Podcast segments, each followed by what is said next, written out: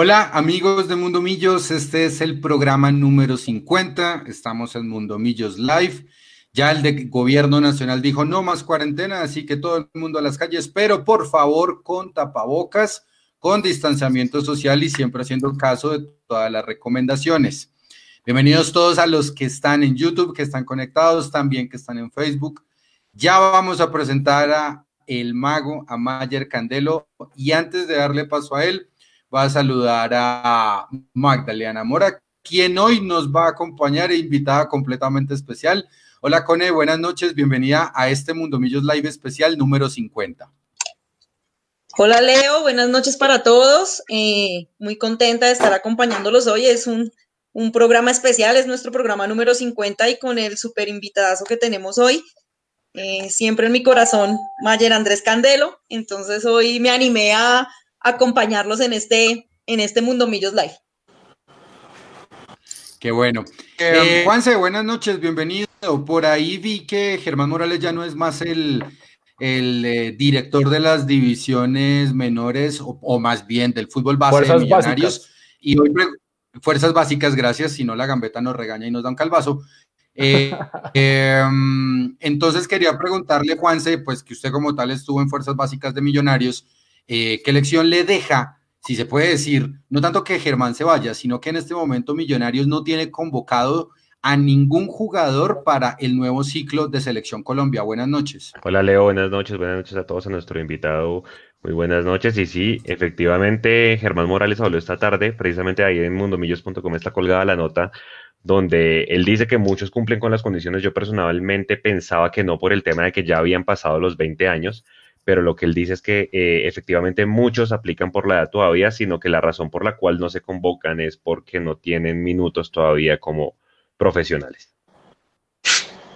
Vale. Edu, mi estimado Eduardo Zabalaga, muy buenas noches, bienvenido a este Mundo Millos Live 50 y quisiera preguntarle, ¿usted siente que estamos listos para volver al fútbol colombiano?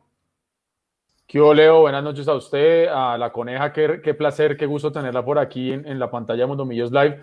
Obviamente al grandísimo Mayer Candelo, un abrazo gigante acompañarnos, Juanse, Nico, Mechu y a todos los que están conectados con nosotros, también a Lucho Jiménez que está conectadísimo y, me, me, dejó aquí por interno un mensaje muy especial que me pidió que, que le transmitiera a Mayer Candelo.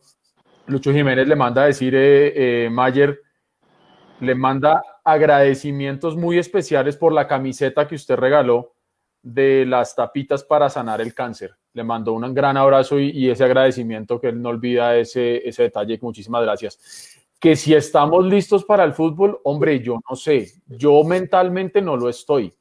Eh, usted empezaba el programa diciendo que ya levantaron la cuarentena, que la gente ya está en la calle, sálvese quien pueda más o menos.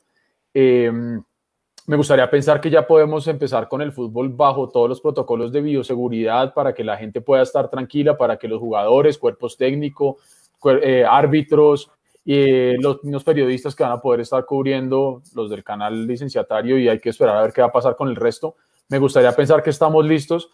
Yo creo que esto ya no tiene vuelta de hoja. Esto ya yo creo que simplemente es cuestión que en la octava o no sé cuántas asambleas van ya, definan el, sistema del campeonato y, que arranquemos, pero ojalá que todo salga bien y ojalá que se pueda hacer bajo las condiciones de bioseguridad adecuadas para, pues digamos que cuidar a la gente, que es lo más importante, ¿no? Vamos a ver, vamos a ver si, si, si podemos estar a la altura del reto como sociedad, como país y como deporte, ¿no? Bueno, y también nos acompaña eh, nuestro amigo Luis Gabriel Jiménez, el Mechu. Mechu, muy buenas noches y bienvenido a este Mundo Millos Live número 5. Amigos, ¿cómo están? Buenas noches. El año pasado, más o menos por esta época, nosotros nos reunimos en mi casa y empezamos este proyecto que eh, primero quería hacer un piloto. Nos salió un poco mal porque la señal de internet de mi casa en esa época era muy mala. Creo que eso ya se solucionó eh, pero así, fue la primera lección aprendida de muchas. Y así fue como nació este proyecto llamado Mundo Millos Live, bautizado ese día de ese piloto como Mundo Millos Live y que hoy llega a 50 capítulos. Eh, quiero darle las gracias a todos los que han estado pendientes siempre de nuestras transmisiones semanales, cuando hacemos una, cuando hacemos dos, a todas las personas que nos han ayudado de una u otra manera, a todo el equipo de trabajo, a Eduardo, a Lacone, a Nico, a Juanse, a Leandro, a Andrés, a Hugo, eh, a la, me queda alguien, no sé, pero a todas las personas que nos han ayudado. Hoy se cumplen 50 capítulos, algo que no es fácil. Si ustedes se han dado cuenta, muchos otros proyectos no llegan ni a 10 emisiones, proyectos de, de, este tipo de multimedia, pero bueno, ya son 50 y ojalá podamos llegar a 100 y después a 200 y después a 500 y así. Tenemos un invitado muy especial para ustedes hoy, los invito a que lo disfruten, a Mayer Candelo. No había mejor manera de celebrar estos 50 primeros capítulos. Y de nuevo muchas gracias, muchas gracias por, por toda esa confianza, por estar pendiente del, del proyecto, por ayudarnos a crecer, por hacernos cada día mejores. Empezamos hace un año, llegamos hoy a 50 y, y, la idea es seguir subiendo. Hay que darle gracias también a todos los invitados que hemos tenido. La primera persona fue Lina Gómez, un abrazo Lina, no sé si nos estás viendo.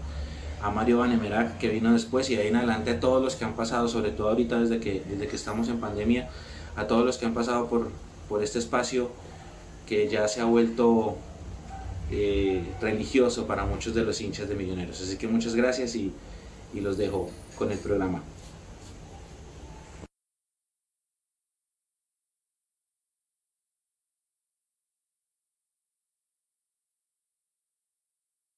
Eh, religioso para muchos de los hinchas de Millonarios.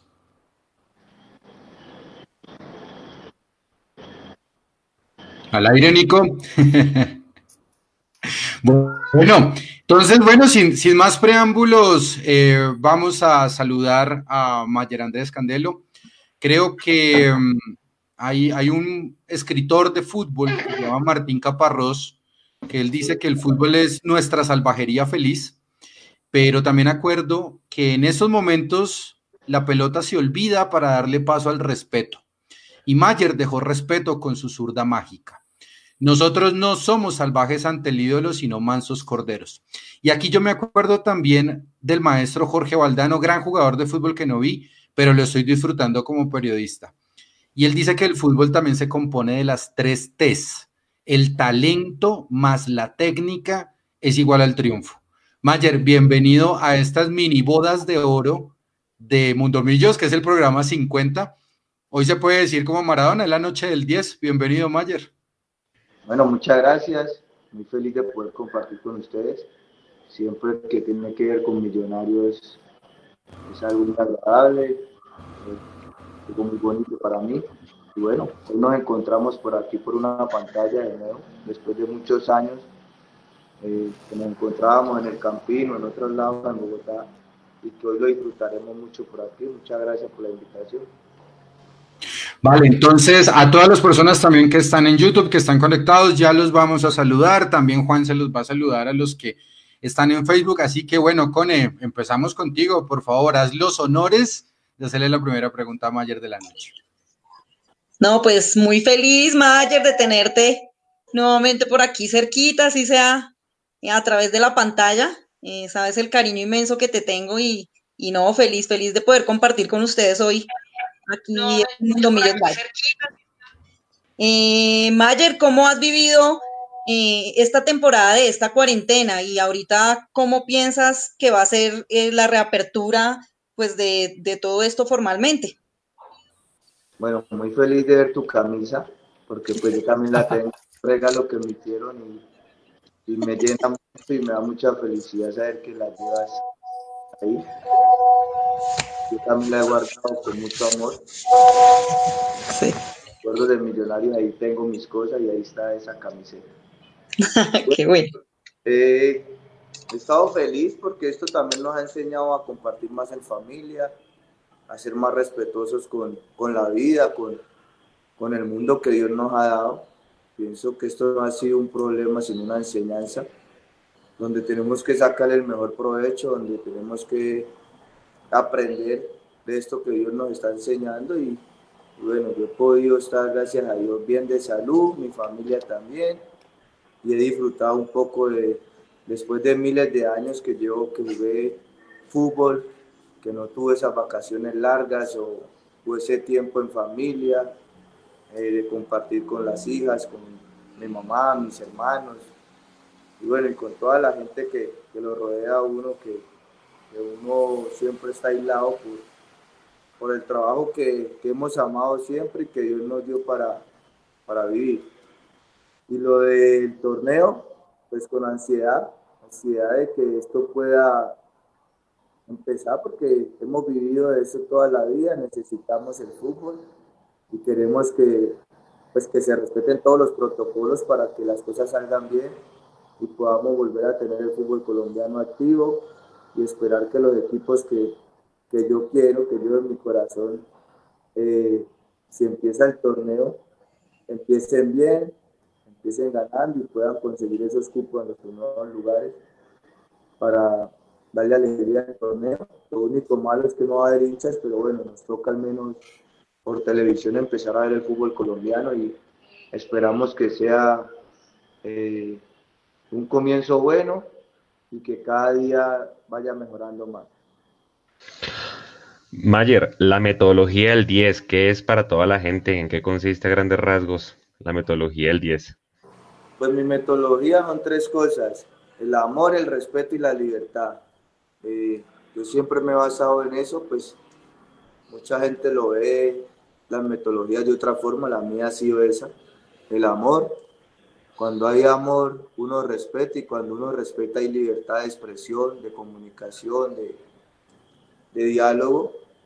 Y es lo que yo transmití durante el tiempo que, que jugué fútbol, darle amor a mis compañeros, a los directivos, al hincha, al cuerpo técnico, y ahorita en el año que tuve de entrenador lo mismo.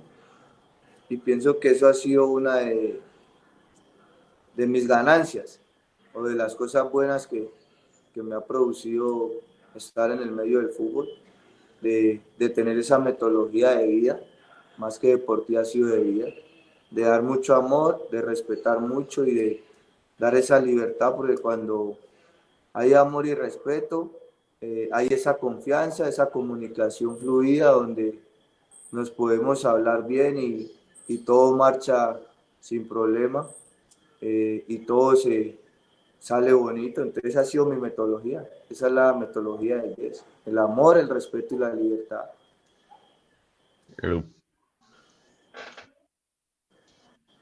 Está en, está en mute, Edu. La frase del 2020. Eh, Mayer, ¿qué lecciones de liderazgo le dejó a usted su, su tránsito por, por Millonarios eh, y por el, por el fútbol profesional? No, muchos. Es que yo, yo fui un afortunado, un bendecido de Dios. Siempre he dicho, soy, no sé si me quiso más o qué, pero soy de los que más ha querido Dios. De que me dio la oportunidad de estar en tres generaciones, donde me tocó la de mayor, que fue la del pibe, Rincón, o, esos personajes que fueron las leyendas nuestras en nuestro país.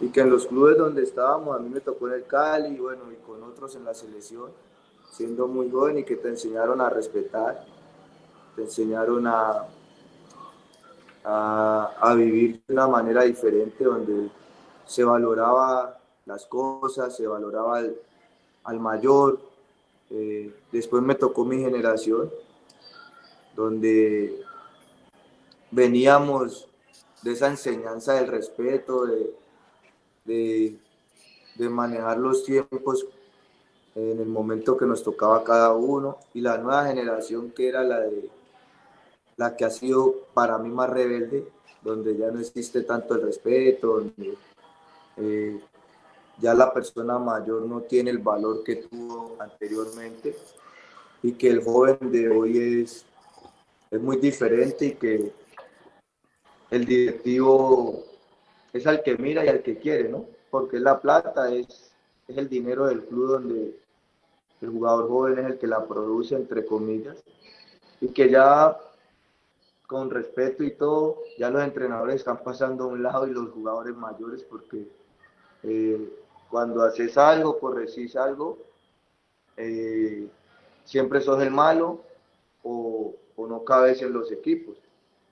Entonces yo fui un afortunado que tuve todas las generaciones y, y lo que te decía, el liderazgo que aprendí, lo aprendí de esa forma, dando amor, no, no señalando, ni criticando, ni, ni cuestionando a los demás, respetando y dando esa libertad de expresión, de comunicación, donde eh, es lo que más se tiene que manejar en el fútbol, bueno, en mi pensar, en, mi, en mis sentimientos, de que cuando hay manejo de grupo, entrenes mucho o entrenes poco, enseñes o no enseñes, pienso que el jugador va a ir a todo por el técnico, va a ir a todo por sus compañeros y, bueno, esa ha sido mi forma de, de liderar y que aprendí a liderarla viendo a otros jugadores mayores que, que les aprendí, que me enseñaron eh, esa manera y que al día de hoy fue muy fructífera para mí.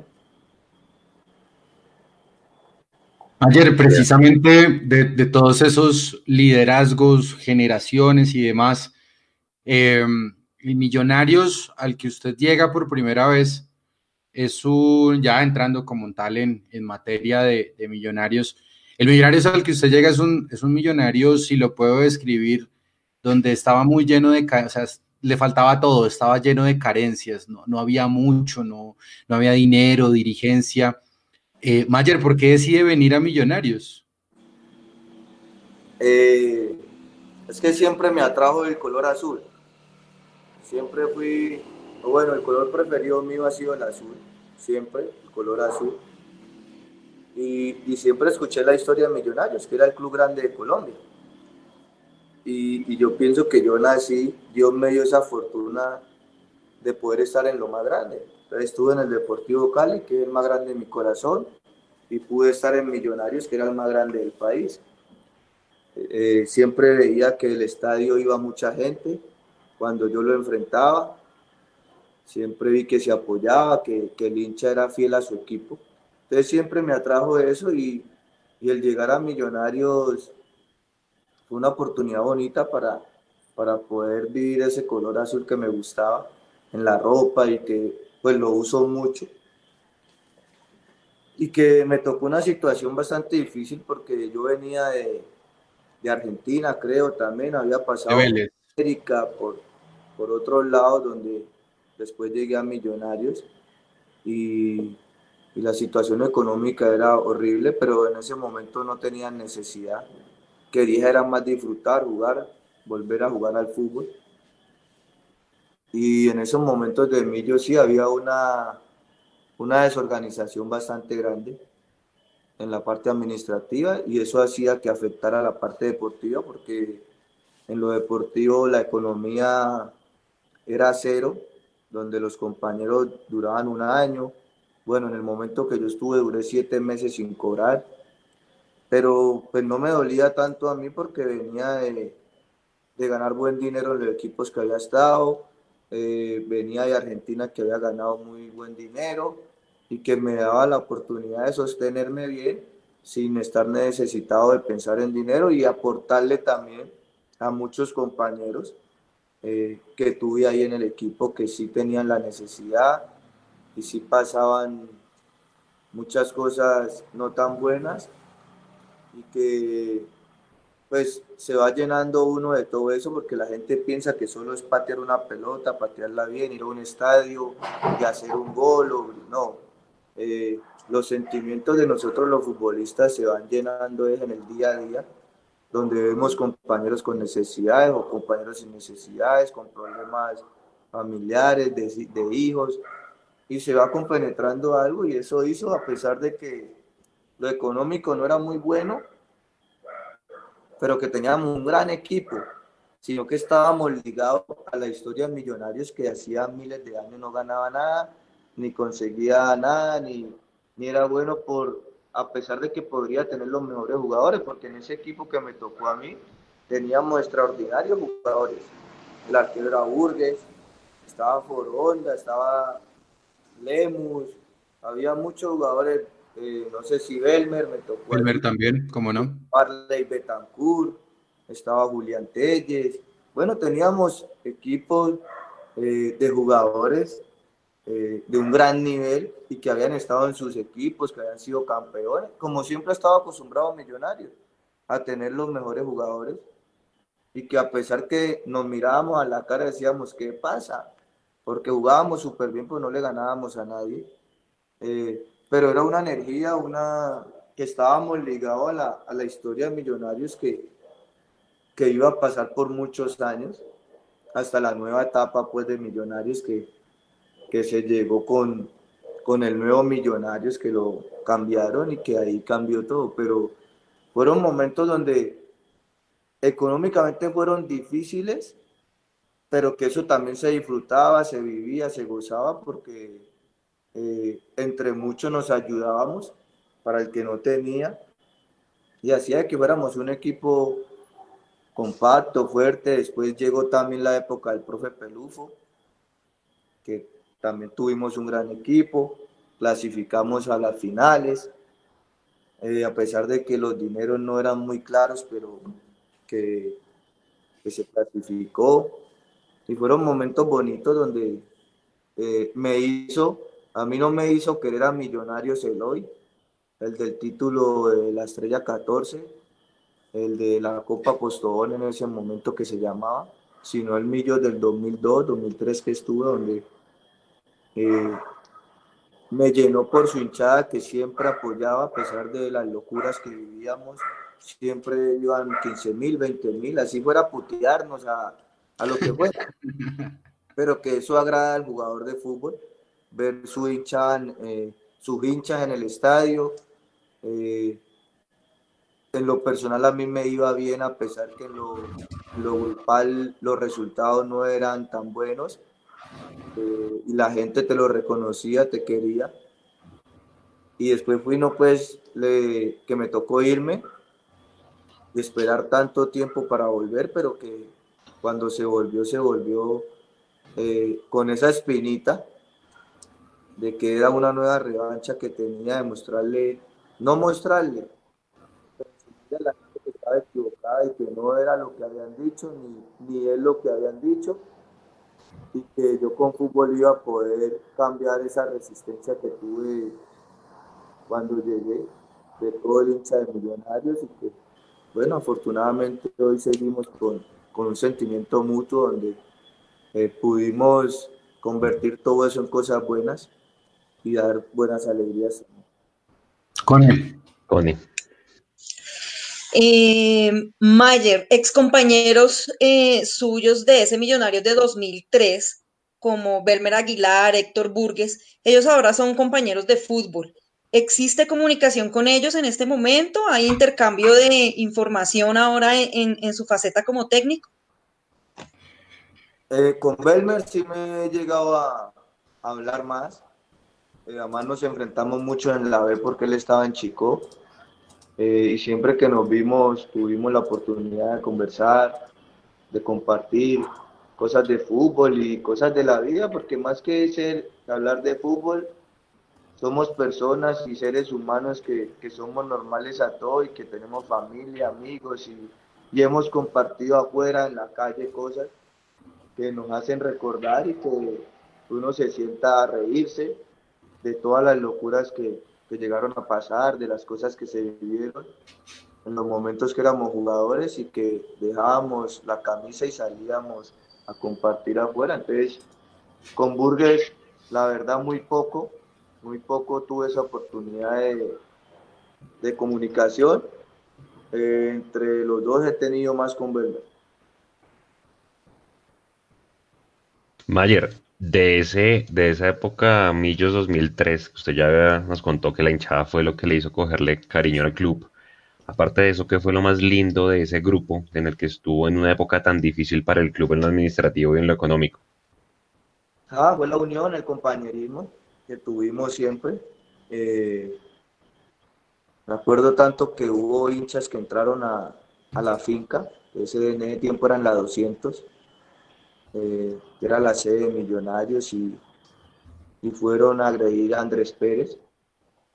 Y a pesar de todo, que era el ídolo de la casa y no sé qué, pero fue más por, por cosas de, de comentarios cerrados o de, del hincha que pensó que Andrés Pérez había dicho o hecho eso, cuando no era así. Entonces, a pesar que hubo diferencias, pues como grupo éramos muy fuertes y salimos todos como a pelear por el, en el momento de lo que se estaba viviendo. Eh, y nos tocó irnos como hasta las manos con muchos de, los hinchas ahí en la finca. Pero lo que más valía en nosotros, a pesar de las dificultades económicas, del hincha incómodo, de los resultados horribles, era que había mucha unión, mucho compañerismo entre nosotros y había respeto y nos queríamos mucho y eso hacía que las dificultades se minimizaran mucho.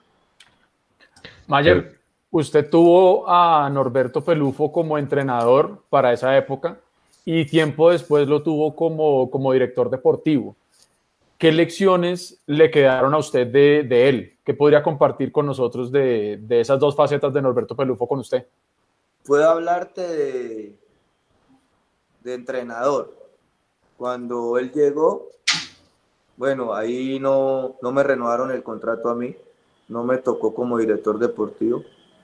Sí estuvo en la, en la, en la reunión que tuvimos con el señor Serpa, con el señor Camacho y otros de la Junta, y él estuvo ahí, y, y fue como la despedida de, del club, pues, que tuvimos una comida y, y nos agradecimos mutuamente todos eh, por el tiempo que había estado y eso, pero con el profe Pelufo no me tocó en ese momento ahí. Él llegaba, o no, ya estaba, pero no me tocó mucho a mí.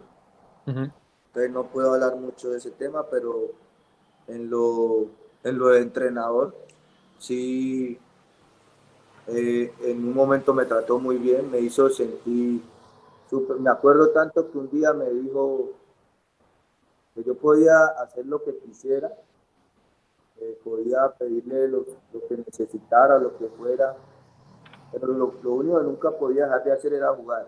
No me podía dejar de pisar, no me podía lesionar, eh, porque él nunca me iba a sacar de un partido, porque yo le hacía acordar mucho a, a Cueto, el peruano, okay. Eh, porque él jugó con Cueto y que yo, así me fuera mal en 89 minutos, en el último minuto yo iba a resolver el partido siempre por mi talento, por mis condiciones. Entonces fue algo que me, me dejó muy marcado y hasta el día de hoy lo, me acuerdo mucho de que eh, él admiraba mucho lo que yo era como jugador y que, que no me podía lesionar nunca ni hacerme expulsar que el día de yo estuviera muy mal, en el minuto 90 igual iba a resolver el partido. Entonces que él nunca me iba a sacar, que siempre tenía que estar preparado para jugar y que lo que necesitara por fuera, si me quería ir para Cali o lo que fuera, eso sí, menos faltarle al respeto a él, pero que él me iba a celebrar todo, como se dice, por de que jugara, porque mis condiciones, las admiraba y le hacía recordar mucho a, a Cueto. Y, él como entrenador me encantaba mucho, porque te enseñaba bien, preparaba bien el equipo, entrenaba con buenos conceptos, con buenas ideas y, nosotros llegábamos al campo claros de lo que nos habían dado en el mensaje. me gustaba mucho cuando armaba el equipo con tres atrás.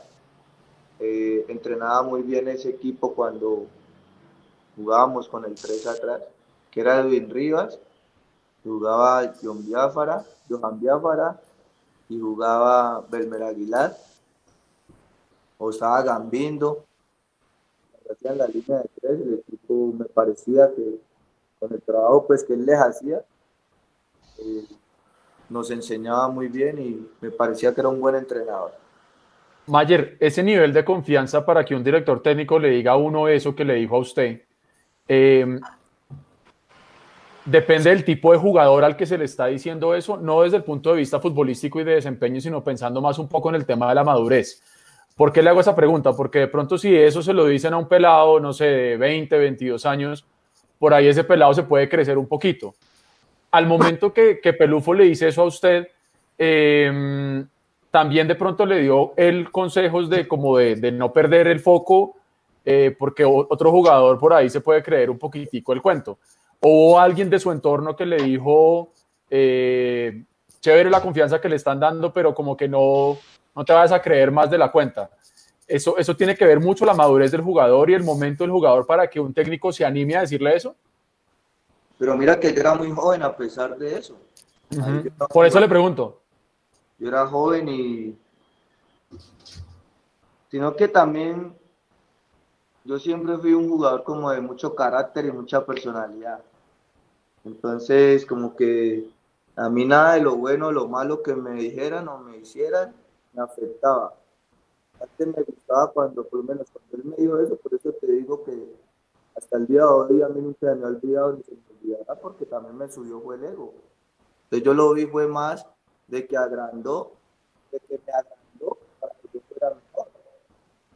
Yo por lo menos lo tomé de esa forma, pero lo que tú dices también, de pronto si soy un muchacho más desequilibrado, eh, joven, me la creo y también me agrando y empiezo a hacer locuras que, no, deben y, hasta el nivel baja. El nivel deportivo baja de uno, porque, ah, no, si el técnico me dice eso porque va a ser mi papá o me va a poner siempre o, nunca voy a estar por fuera.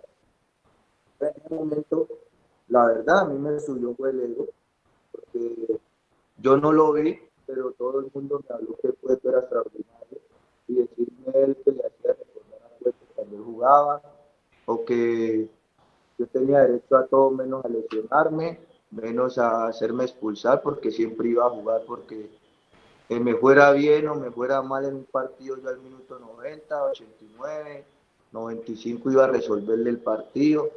Todo eso te llenas como, bueno, a mí me llenó más de seguridad, de confianza, de, felicidad y me, agrandó el ego y me hizo de que yo pudiera retomar. Pero hay, hay de las dos maneras, como a mí me sirvió para agrandarme más y jugar más, a otros les sirve para agrandarse y aportar lo que de verdad porque ya se la cree uno por ser joven, por ser inmaduro, porque muchas veces por inmadurez eh, cometes errores que, tú mismo no lo estás viendo, sino que a mí que me pasó, que fui afortunado desde muy pequeño, desde los 17 años que debuté, que decía, me tocaron, me tocó una generación muy fuerte, donde te enseñaban y te formaban y te educaban. Eh, en ese momento, entonces yo ya venía de un Deportivo Cali, de, haber ganado el, título, de haber compartido en el año 96 el primer título, donde estaba el Vigo la Pareja, Palacios, Calero, y muchos más que te enseñaban que uno tenía que respetar. Entonces uno siempre era ubicado.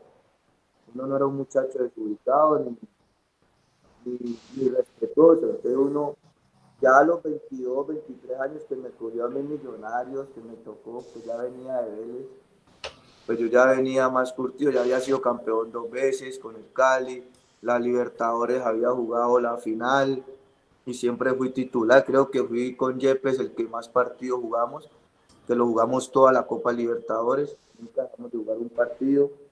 Eh, ya había ido a, a Vélez, ya había vuelto a la América, había sido campeón, ya había ido a jugar la Copa Libertad. Ya venía, a pesar de mi juventud, con, mucha, con muchos partidos encima, con muchas enseñanzas, y que antes me ayudó a agrandarme y agrandar mi ego para seguir siendo mejor o para esforzarme más, porque yo siempre he querido es eh, esforzarme más para, siempre me reto a mí mismo. Si hoy lo hice bien, mañana lo tengo que hacer mejor y siempre fui competitivo conmigo mismo. Entonces eso me ayudó como a decir, uh, él cree esto de mí, entonces yo lo voy a mostrar, yo lo voy a seguir haciendo, yo voy a hacer lo que él quiere, jugar siempre bien y resolver los partidos. Y siempre entraba con, con esa mentalidad de que era uno más del grupo y que tenía que aportarle a mis compañeros y al equipo para conseguir buenas cosas. Bueno, mientras están llegando audios, estamos en el 315-750-3380. Eh, para que le envíen sus audios a Mayer. Corticos, porfa, díganle que lo aman, que lo quieren, pero, pero todo en cortico, porfa. eh, Mayer, hoy, hoy cumple, es que usted me puso a hablar de, del Cali y demás, que es el equipo de, de su amor también, y es que hoy cumple años el pibe. Y es que el pibe Valderrama también pasó por el, por el Deportivo Cali, también pasó por Millonarios, pues bueno, lastimosamente no lo disfrutamos mucho, yo estaba muy joven en ese momento. Oiga, Mayer, eh, ¿alguna vez usted se consideró o le dijeron que era el nuevo pibe? No. ¿No? Yo, yo siempre he pensado que, que todos somos diferentes, que nos, no podemos, somos inigualables, pero que si admiramos, por lo menos el ídolo mío era el pibe. Y a mí me tocó verlo en el Deportivo Cali. En el Deportivo Cali de, del binomio de oro que le decían, el, el pibe Redín. Pibe Redín. Que, que, que Redín era un tipo extraordinario jugando al fútbol. Era una máquina para jugar al fútbol. Eh, y el pibe con su simpleza, su inteligencia, con, con esos pases que hacía, que siempre mostraba su talento, su magia, su, su, velocidad mental. Yo siempre lo que hice fue decir, era como decir, uy, en la calle uno decía, yo soy el pibe, pero uno sabe que, que todos éramos diferentes y que tenemos eh, historias diferentes, que por mucho que queramos imitar, no podemos igualar nunca a nadie, que tendremos una u otra cosa, pero que que queda solo en imitación, porque igualarlo es imposible, siempre hay uno solo y el pibe eh, que lo queremos mucho, lo respetamos y lo admiramos por y que le mandamos un abrazo gigante, feliz cumpleaños, que Dios lo bendiga. Eh, siempre lo recordamos en el Deportivo Cali como hincha que soy, por, por los momentos que jugó allá y, y quiso brillar su pelo y que sus medias abajo y que reí ni él. Eh, entonces, eh, nunca intentamos como igualarlo, pero sí tuvimos una admiración, siempre tuvimos un respeto, eh, porque fueron nuestras leyendas, además del fútbol colombiano, fueron los, que, los primeros que nos dieron a conocer a nivel mundial y que han sido la leyenda de Colombia donde por donde pasamos todo el mundo tiene que ver con ellos, a pesar de que hoy hay figuras diferentes, de que nuestro país ya es más reconocido porque hoy los nuevos han hecho una historia bonita, como Falcao, James, Cuadrado y los demás. Eh, han agrandado nuestra historia, han agrandado nuestro nombre colombiano y que han llevado nuestra bandera a que hoy sea más reconocida pero con el pibe solo tenemos admiración, respeto y, y, fue el ídolo de nosotros de niño. O el mío, pues personalmente fue el ídolo mío. No, un crack, un crack jugando, jugando también. Bueno, Nico, que no se había escuchado en la noche, la magia detrás de, de todo este programa en 50 oportunidades, siempre haciéndonos y ayudándonos a la magia. Nico, buenas noches. Ya tenemos audios para Mayer Candelo.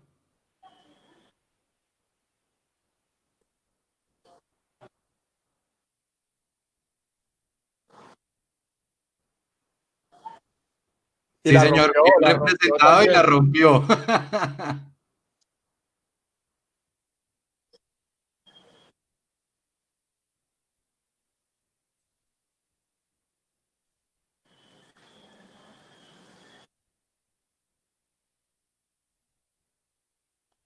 Por supuesto, El- no, el más efecto no menos, menos. Efecto Mayer. estuvo en el camerino de Millonarios, más o menos. Hola Mayer, soy Jennifer, eh, la chica invidente que alguna vez estuvo en el camerino de Millonarios, más o menos en el año 2013. Y este mensaje es para decirte que aunque ha pasado muchísimo tiempo, ese recuerdo lo tengo muy guardadito en el corazón. Un abrazo desde la ciudad de Neiva. Chao. Uy, Jennifer, un abrazo grande, miles de besos. También, mi amor, te recordamos mucho también. Sí me acuerdo de ese momento y te mandamos besos y abrazos y que Dios te bendiga. Y estamos con Alejandro Hernández. noches, saludar a todos en la mesa. Muchas gracias, Mayer, por estar acá en Mundo Millos en el programa número 50. Felicitarlos además. Y quisiera preguntarle a Mayer Andrés Candelo cuál es su opinión acerca de Santiago Montoya y agradecerle porque realmente fue el último gran 10 que tuvo Millonarios. Que gracias por respetar la 10 y dejar la barata. Santiago es un gran jugador, es un gran jugador que, que no ha corrido con la suerte de las lesiones en Millonarios, pero que no le podemos desmeritar su talento, su técnica, su inteligencia y que eh, hay que sabérsela explotar ahora. Pienso que el profe Gamero es un especialista en explotar sus jugadores para que rindan más y, y él ya lo tuvo y creo que si sigue allí eh, van a poder tener un gran talentoso que, que dé muchas alegrías en Millonarios. Vamos con Miguel Ángel. Miguel Ángel. Paso por aquí a felicitarlos por los 50 capítulos y dejarle un saludo a Mayer. Gracias por tanta magia que pudimos vivir. Eh, lo felicito, de verdad, de todo corazón. Mayer dependiente. Muchas gracias, amigo. Un abrazo. Muy buenas noches, equipo. Eh, habla con Cristian Barrera. Eh, quisiera extender un saludo al gran Mayer Candelo, quien nos representó con esa cinta de capitán de la mejor forma, utilizando esa sorda prodigiosa que lo caracteriza. Quisiera pues eh, saludarlo, decirle que muchas gracias por esa alegría que nos dio, una anhelada estrella 14 que estábamos esperando durante mucho tiempo y que realmente disfrutamos todos los hinchas que nos hicieron ser felices y llorar por de alegría por Millonarios. Muchos saludos eh, espero que en su rol como técnico le vaya muy bien y que en algún momento pues pueda ser parte del equipo de Millonarios desde ese rol. Y quisiera que nos contara algo sobre la anécdota del penalti contra Pesuti. Buenas noches. Un abrazo grande, mi hermano. Todo lo que se hizo fue con mucho amor, con mucho respeto, por la admiración que le hemos tenido a Millonarios y y todo se hizo y afortunadamente todo salió bien para que hoy podamos estar aquí en esta pantalla hablando del mismo y, y acordándonos de esas historias lindas que, que, pudimos dejar en esos momentos con ese gran grupo de jugadores que tuvimos y entrenadores, que pudimos conseguir esos sueños de, de esa historia tan anhelada de la 14 y que hoy todavía la seguimos disfrutando todos.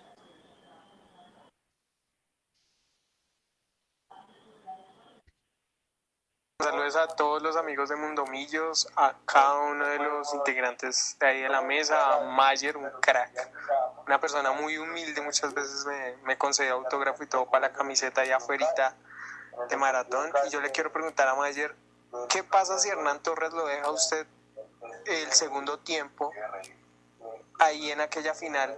¿Usted hubiera cobrado penal, Mayer? ¿O hubiera cedido el turno así como lo hizo Lewis durante tantos penaltis? Bueno, un abrazo. Amigo. Esa está picante. Esa está picante. No somos nosotros, Macher. la de Pesuti. La de Pesuti. Sí. No, la de Pesuti sí la piqué y a pesar de que los de Nacional, Mejía y todos los que habían atrás le decían, es la pica, es la pica, que es separado, que es la pica. Y Pesuti no hizo caso y yo arriesgué. En esos momentos yo era todavía resistido por el hincha de Millonarios, pero bueno, yo he sido de, de, riesgos, yo he sido entre el odio y el amor en todo lado y bueno, yo dije, o me acaban de matar o, o empiezo a enamorar y, y afortunadamente pues Petus, eh, eh, la, eh, el arquero se, se azotó con traje de y yo pude picarla y, y hoy todavía seguimos contando esa historia bonita. ¿Qué le dijeron después de eso? No, él, él se molestó y me dijo irrespetuoso, bueno, como hablan ellos en sus groserías, y, ya llegaron los otros compañeros y, y, pudieron pues pecharse y empujarse, porque yo con este fisiquito, ¿con quién voy a pelear? Yo solo esperaba que vinieran los grandes a defenderme ya. Lo de los penales, pues yo siempre he sido cobrador, a pesar que he hecho llorar mucho. He votado muchos penales. Eh, si hubiera estado, claro, yo era de los primeros que me tocaba siempre. Y bueno, afortunadamente no estuve.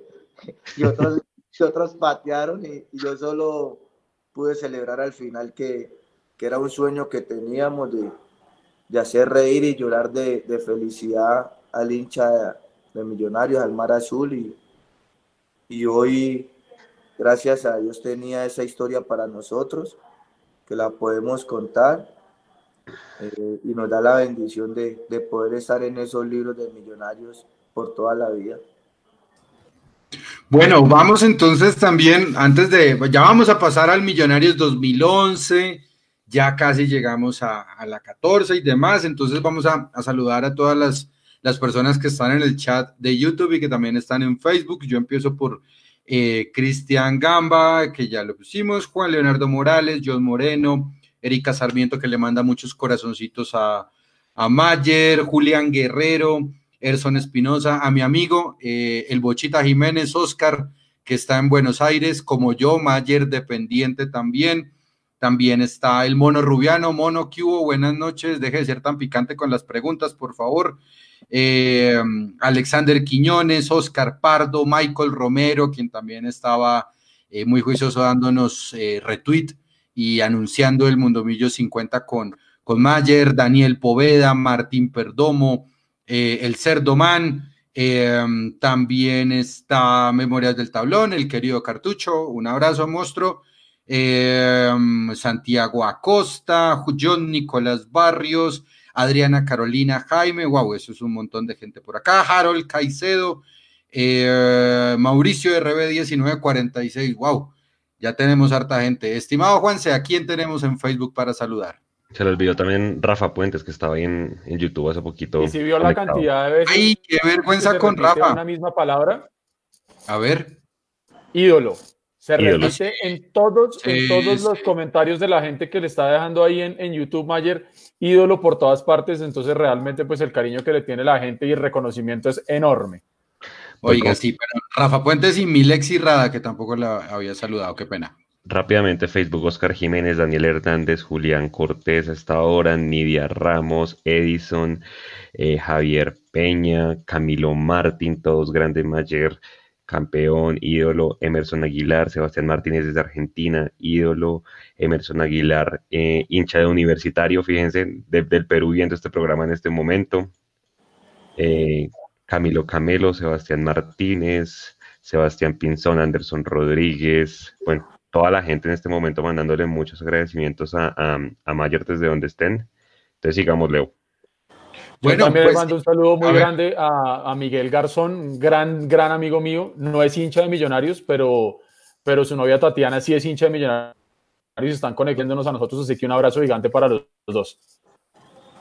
Bueno, Mayer 2011, yo, yo me acuerdo, yo fui a esa presentación, yo ya trabajaba con un medio partidario ya de, de Millonarios, eh, su merced llega con, con Tolosa, eh, llega el Carachito, eh, los presentan en Fontanar, incluso pues yo le decía antes de empezar la transmisión, hey, es que con esta chaqueta parecida presentaron a, a Mayer y demás. Yo me acuerdo perfectamente, Mayer, que, que cuando usted vuelve, estaba dividido el asunto.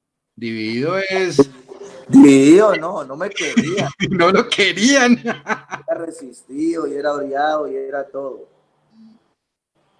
Mayer, ¿para qué volver a Millonarios? Porque es que, o sea, era una cuestión de una deuda pendiente porque es que usted era ídolo en Perú, a usted lo aman en Perú. Y allá yo creo que, yo no sé, yo no puedo hablar por, por usted, pero creo que donde más se sintió querido, si se puede decir, fue en Perú. Entonces, ¿por qué arriesgar todo ese cariño que estaba perfectamente cómodo en Perú y volver a Millonarios en 2011? ¿Qué le sedujo para volver?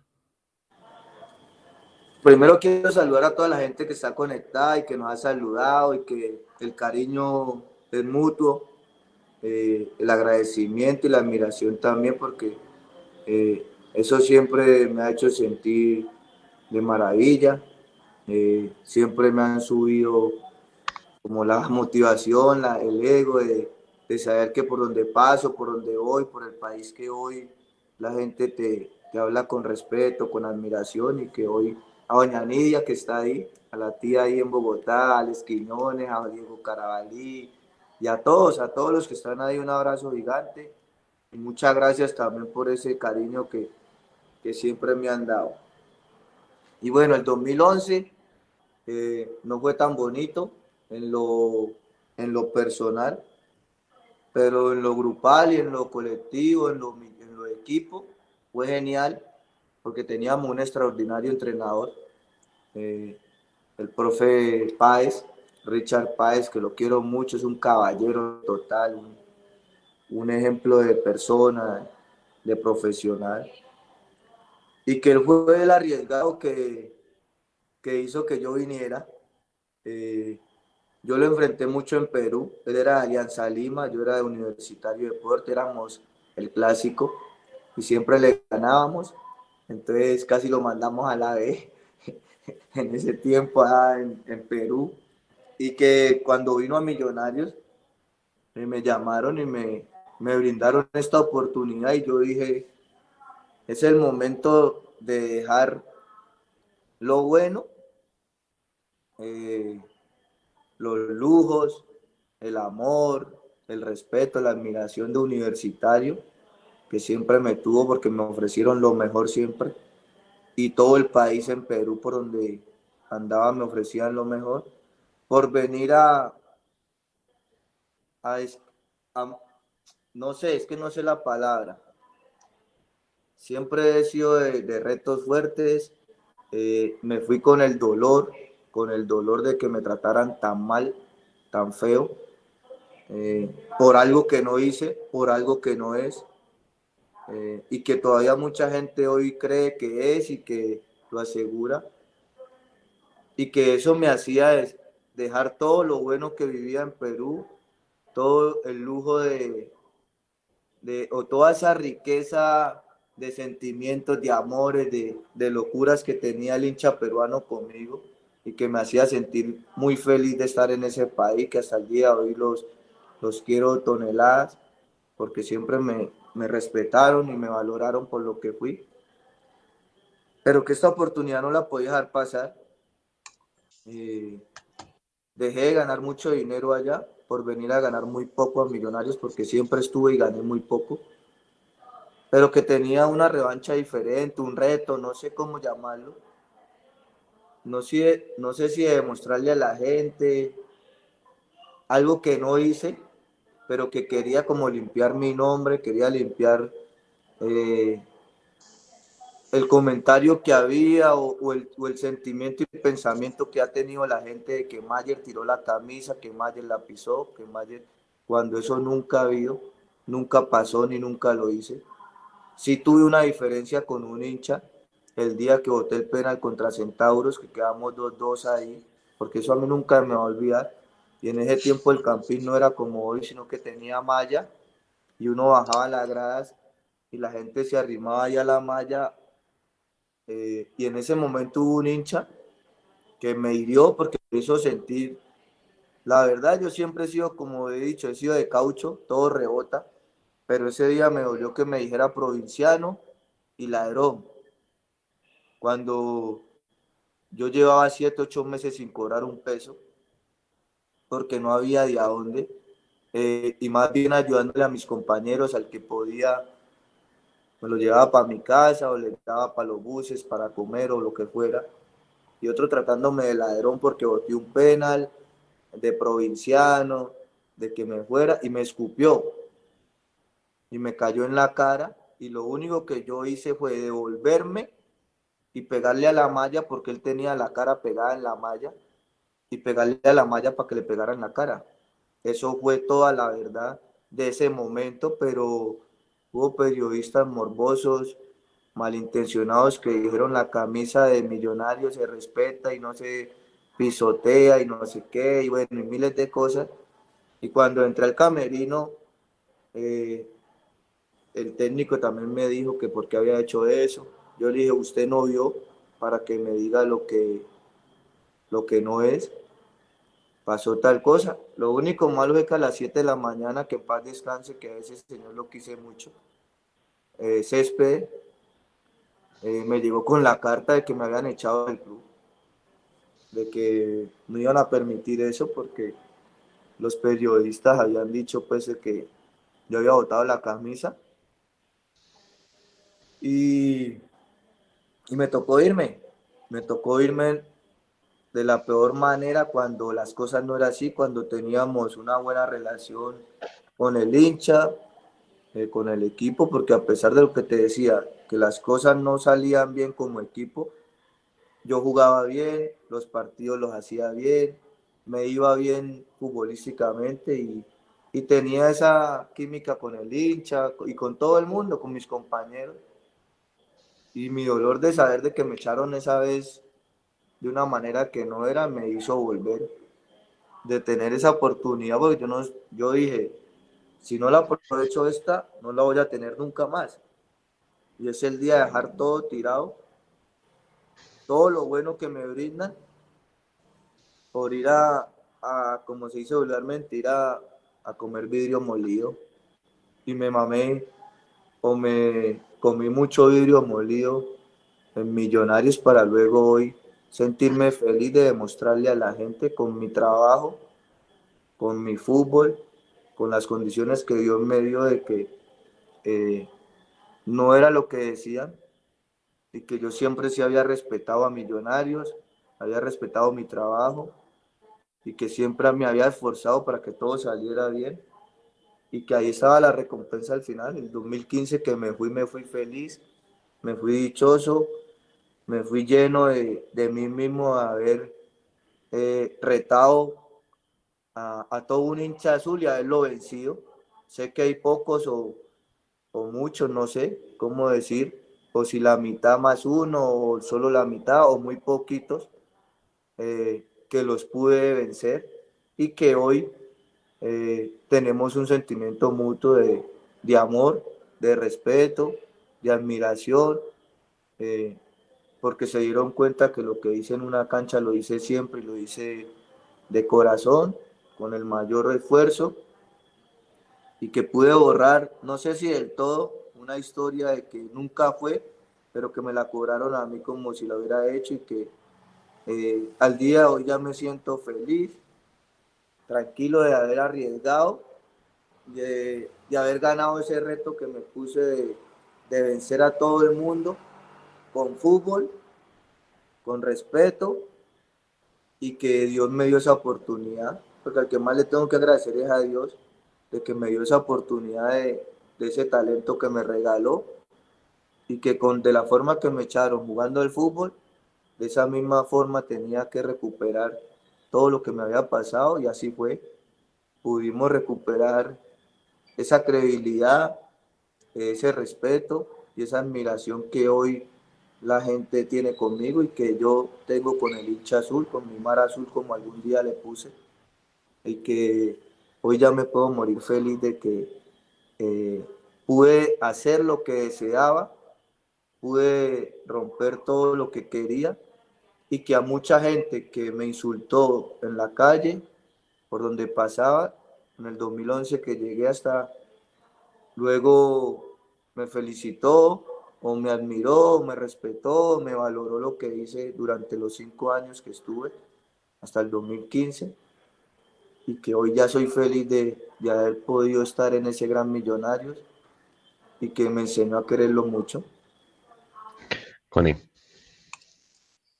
Eh, Mayer, hablando de los hinchas, eh, a su regreso en el 2011, ¿en algún momento tuvo algún, eh, algún, encaró en algún momento algún hincha en Fontanar o afuera de la finca?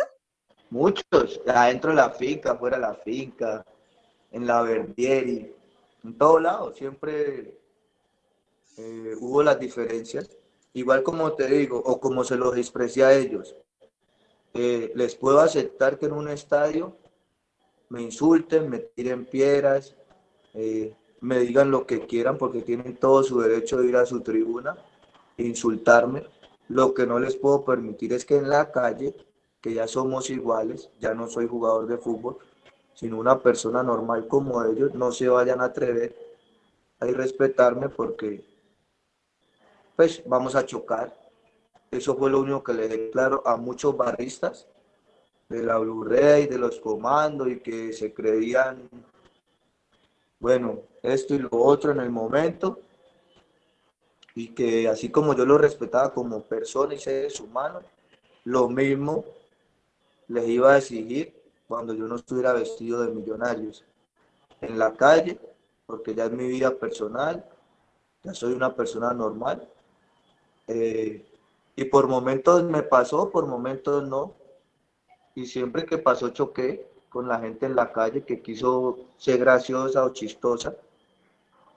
Eh, y cuando fue dentro del estadio, siempre lo acepté. Eh, no tenía, porque siempre he dicho que somos libres de expresión, de opinión, de decir y, y pensar lo que queramos, porque somos libres para hacer y deshacer, eh, y usted en la tribuna lo puede hacer, con tal que no esté tocando a la persona, eh, lo podría hacer. Y bueno, al final, hoy que quedó, de que hay un sentimiento mutuo, un respeto mutuo, una admiración y que siempre llevamos a Millos en el corazón, que nos enseñó a amarlo, eh, por lo que vivimos, por lo que sufrimos, por las alegrías que tuvimos, por todos los momentos buenos y no tan buenos, eh, nos llevó a que hoy eh, podamos estar aquí en esta pantalla hablando de millonarios con admiración, con respeto y con mucho amor. Mayer, eh, ya entrando al, al, 2011, usted se dio cuenta que Millos vivió mucho cambio administrativo, ¿no? Los hinchas eh, salvaron al equipo, nueva razón social, nuevos dueños y demás. Eh, con tanta de pronto mala energía que estaba pasando en la cabeza, en la parte de arriba, ¿cuál fue la, la clave para pensar que se podía ganar esa copa postón? Y la segunda pregunta ahí es, ¿qué hizo falta para cerrar con broche de oro el paso a la final en, en Barranquilla? ¿De pronto faltó hacer más goles acá en Bogotá en el partido de ella, en la liga? Eh, una de las cosas buenas que teníamos un extraordinario entrenador, que era Richard Páez, un tipo súper inteligente, súper gente, súper ser humano. Eh, nos trataba como era él, como médico que es. Siempre nos hacía sentir súper importantes. Tuvimos unos dirigentes extraordinarios que no eran del fútbol, pero que sabían a qué iban, como el señor Eduardo Silva, como por nombrar uno, porque después llegó el señor Gaitán como presidente y teníamos un jefe de prensa extraordinario, que era César, tenía sus compañeros al lado como Salomón, en la parte administrativa ya de oficinas teníamos a todos los los trabajadores eh, tirando para la misma causa. Entonces, ¿qué hicimos? Hicimos de un millonario eh, de mil personas, no sé cuántas éramos, una sola. Una sola que íbamos a luchar por el mismo objetivo, por el mismo deseo y por el mismo sueño, que era la estrella 14, eh, que era la Postobón, que en ese momento nos ya estábamos jugando. Y bueno, y con la unión, el compañerismo, con la inteligencia del cuerpo técnico, el profe Durán, que era su preparador físico, estaba el profe Ney, el profe Giovanni Arque, toda ese grupo de trabajo que tenían, eh, nos enseñaron, nos, nos agrandaron en nuestras condiciones y nos alcanzó para ganar una Postobón, una Copa Postobón, eh, con el profe Richard Páez, entonces, en la parte administrativa y deportiva hicimos una sola. No pensamos solo en lo deportivo, si me pagan yo juego, no juego, si me dan, no. No era el don de plata, no era el don de, de era el don de, ver a Millonarios en el mejor lugar. Y si íbamos a ver a Millonarios en el mejor lugar, íbamos a ganar todos. Y eso se hizo. Unirnos, eh, ser buenos compañeros, ser los mejores compañeros y eso nos alcanzó para conseguir esa gran postobón. Que luego en el 2011, eh, terminando, sacan al profe, creo que fue en el 2011 o 2012 a mitad. 12. A mitad, sacan al profe Richard Páez. Eh, pero teníamos, teníamos unos muy buenos jugadores y teníamos un gran cuerpo técnico, unos buenos dirigentes, unas buenas personas administrando el club, el nuevo club y habían energías nuevas donde todos nos compenetramos y el dolor de uno era el dolor de todos, la alegría de uno era la de todos y eso nos llevó a conseguir eso con el profe Richard Páez. Edu, Mayer, eh, dos preguntas. La primera, em, se sabe mucho que hay hinchadas o barristas, como usted comentaba ahorita, que van y apretan a los jugadores. Em, pero usted también nos acaba de mencionar que hubo un momento donde no fuimos mil, sino fuimos uno solo. Eh, un mensaje que usted le pueda enviar hoy a esa hinchada de millonarios que no está conforme, que está preocupada, que no ve, digamos, que muy claro el futuro inmediato del campeonato de hoy y del club. Un mensaje a esa gente de, Unión, Mayer, esa es la primera. Pero es que eh, a, ustedes como hinchas de Millonarios los ha caracterizado el apoyar siempre al equipo. Ha sido como un don que ha tenido ese club, ese nombre de Millonarios. Es lo que no pueden perder hoy. Eh, el seguir apoyando, el seguir yendo al estadio, el seguir haciendo de sus millonarios más grandes.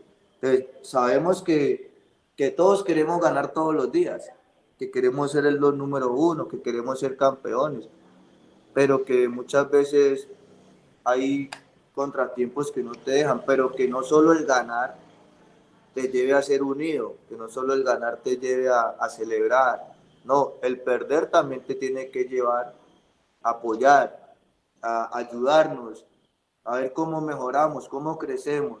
Ah, si yo en la, en la tribuna estoy puteando mucho al jugador, lo estoy tratando mal, insultando, pues sé que va a ser algo negativo, algo no muy bueno para el jugador ni para el equipo y que en vez de motivarme me va a desmotivar. Entonces buscar estrategias donde tenemos que volver a ser uno solo. Millonario es uno solo, Millonario necesita del hincha como necesita de sus jugadores, como necesita de sus periodistas, como necesita de sus eh, directivos y jugar todos eh, para, para el mismo camino. Entonces, Millonarios, ¿qué tiene que hacer? Unirse, ser unidos, eh, ser buenos compañeros. Y uno quisiera algún día ver un hincha que te apoyara en la dificultad porque es que el hincha nunca apoya en la dificultad, siempre apoya en la alegría. Mire, nosotros llegamos a darnos el lujo de vender una boleta de Occidental en 600 mil pesos y el hincha irla a comprar, que eso era una locura de dinero. Para un partido 600 mil pesos, 500, no sé cuánto valía en las finales de nosotros esa boletería. Pero ¿por qué la compraron? Ah, porque era la final. No, así mismo queremos que el día que al equipo no le vaya bien, escuchar a nuestros hinchas corear y motivar y levantar al equipo.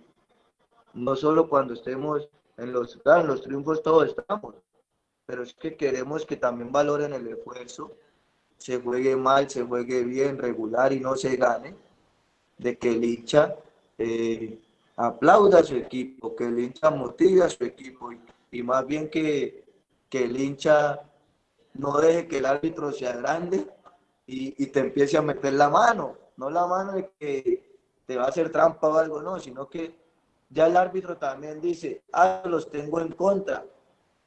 Ya los jugadores tienen en contra a su hinchada. Ah, me puedo dar el lujo de pitar cosas que igual los van a chiflar a ellos, a los jugadores, no a mí como árbitro. O el rival. El rival que dice, ah, no, ya ganamos, a los primeros 10 minutos que vayamos en el campín 0-0, el hincha de empieza a alborotarse, a insultar al jugador y empieza a bajonearlo. Entonces, de aquí para allá, cogemos el, mando nosotros y sometemos a Millonarios. Entonces, son muchas cosas que el hincha cree que se cree una maravilla cuando está insultando. No, no sabe que está matando a su mismo equipo. Entonces, eso es lo que uno quiere como futbolista, hoy como entrenador que soy, de, escuchar en una tribuna de que vamos, vamos, que, que nada está, no hemos perdido, vamos a apoyar, vamos a levantar el equipo hoy que estamos en un momento no tan, tan bueno ni deseado como lo queremos. Entonces, eh, en los triunfos todos somos reyes, todos somos bonitos, pero necesitamos es que de verdad el hincha que va y paga esa boleta, que va y siempre lleva 20 mil personas, 30 mil, eh, lo llene siempre, motive siempre, chifle menos, o chifle al rival, o chifle al árbitro, al que sea, pero no a su rival, no, no a su equipo, cuando le está dando alas o está agrandando al rival, porque uno juega con todo eso. Yo de rival llego al campín y escucho que están, ah, no, ya sé que, que están presionando a ese equipo y ahorita yo le quito la pelota y yo le hago goles y lo, y lo emproblemo más, porque eso te agranda a vos como rival que sos. Entonces el hincha debe entender y todo el hincha del fútbol debe entender de que no solo tenemos que llenar el estadio cuando estamos en las finales, no solo tenemos que aplaudir cuando hacemos el gol y ganamos, sino en la dificultad, porque eso compromete más al jugador. Eso lo llena de más seguridad al jugador, lo motiva más para decir, pero si esta gente me responde, yo por qué no respondo. Si el hincha me está aplaudiendo a pesar que estoy perdiendo, si el hincha me está motivando, me está subiendo el ego y yo perdiendo, entonces más me tengo que esforzar, mejor tengo que jugar y que esto tiene que cambiar. Entonces la invitación al hincha es que vaya al estadio o, por redes sociales o por donde sea, apoye, a pesar de la dificultad, apoyemos que esto se levanta es unidos todos, no solo uno, unidos todos. Eso fue lo que nos pasó. Eh, les, lo que les contaba ahora, cuando vinieron los hinchas a insultarme, a pasarse, yo les decía, gústeles o no, yo soy de millonarios. Yo no me voy a ir. Y lo único que queremos es que nos apoyen ahí. Afuera no me mire, no me mire, no me salude, pero acá adentro usted no me está haciendo un bien con, con insultarme. Antes está haciendo que el equipo sufra más y pierda o lo que sea, porque eso desmotiva. Y llegamos a un momento que el Campín siempre eh, era alegre. Igual les dimos para que fuera alegre todos los días, porque siempre ganábamos. Era un equipo que jugaba súper bien al fútbol y ganaba siempre. Entonces todo el que llegaba al Campín iba a sufrir, por muy buen equipo que fuera fuera un Nacional, fuera un Medellín, fuera un Cali, fuera un América, fuera un Junior, el que fuera, sabía que iba a enfrentar a un Millonarios que tenía fuerza, fuerza de una hinchada que apoyaba, fuerza de unos buenos jugadores que lo hacían bien.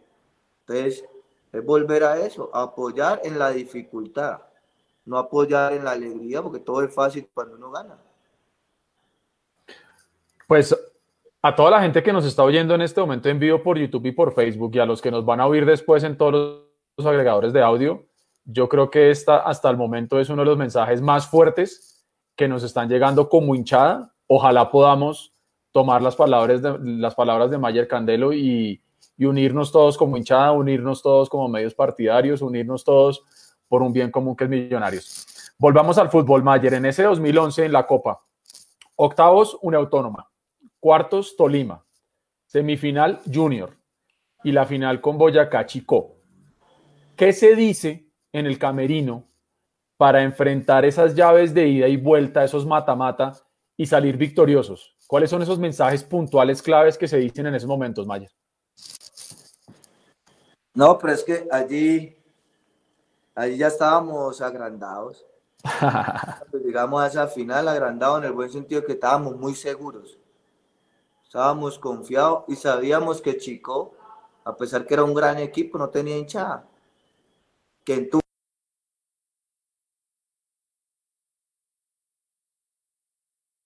partido nosotros, donde lo jugamos. En vez de jugarlo en Bogotá, lo jugamos mejor allá y lo pudimos haber ganado con más goles. Entonces siempre se habló desde que es un momento de volver a dar una alegría. Hace 10 años Millos no tiene nada. No la vamos a, perder nosotros. Vamos a dar una alegría hoy. Entonces vamos a jugar por nuestro mar azul. Todos decíamos, vamos por nosotros, vamos por, por la grandeza del equipo, vamos a, a ganarnos esta postobón, que eso nos va a empezar a dar la seguridad, la confianza, la grandeza que es Millonarios para lo que viene porque aquí vamos a estar mucho tiempo. Después de que ganemos, vamos a estar mucho tiempo. Entonces siempre era palabras de motivación, nunca hubo palabras de que, uy, si pierdo, uy, si pasa, no, siempre era un equipo que pensaba en que todo iba a salir bien, de que siempre íbamos a ganar, de que pasara lo que pasara íbamos a, a querernos igual, que nos íbamos a apoyar, que íbamos a ser el mismo equipo siempre fuerte, en lo bueno y en lo malo. y más cuando teníamos nuestra hinchada que llenaba el estadio. Entonces, eh, vamos a salir hoy y vamos a disfrutar. Y en el disfrutar vamos a hacer goles. Y en los goles vamos a dar alegrías. Y vamos a levantar la primera copa del tiempo que vayamos a estar aquí, que vendrá mucha. Que este es el comienzo de un final feliz, decía yo siempre. Y los otros compañeros. Y así fue. Había tanta seguridad, tanta confianza. Creíamos tanto del uno al otro, más nuestro estadio lleno siempre.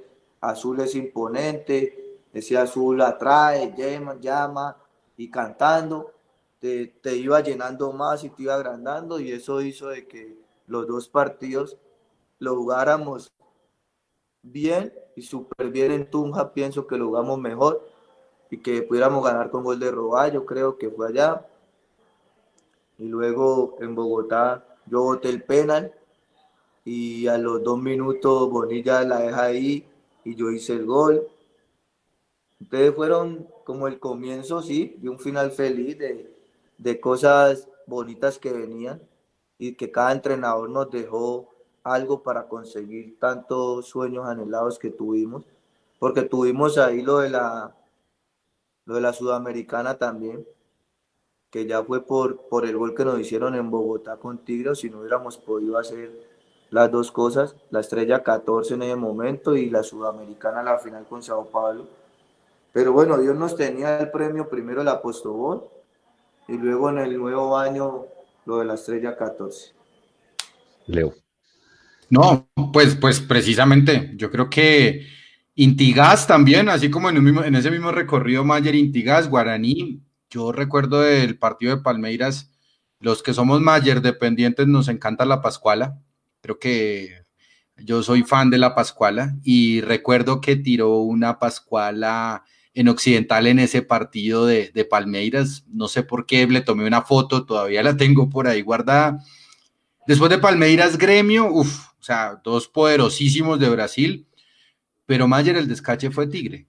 Si Millonarios jugaba tan, tan bonito y tan vistoso, por, qué se perdió esa, esa opción de llegar a, la final con San Pablo si todo estaba perfecto?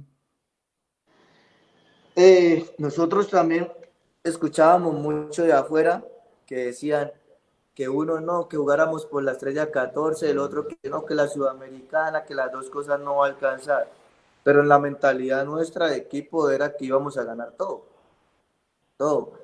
Y, fuimos a un Madrid donde nos ganó 8-0. Y en ese 8-0 lo único que hizo eso fue eh, fortalecernos, como, como decir, ¿de qué están hechos ustedes?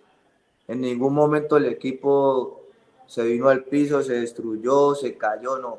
Y fuera de eso vamos a, a Sao Paulo y nos toca contra Palmeiras y nos meten tres.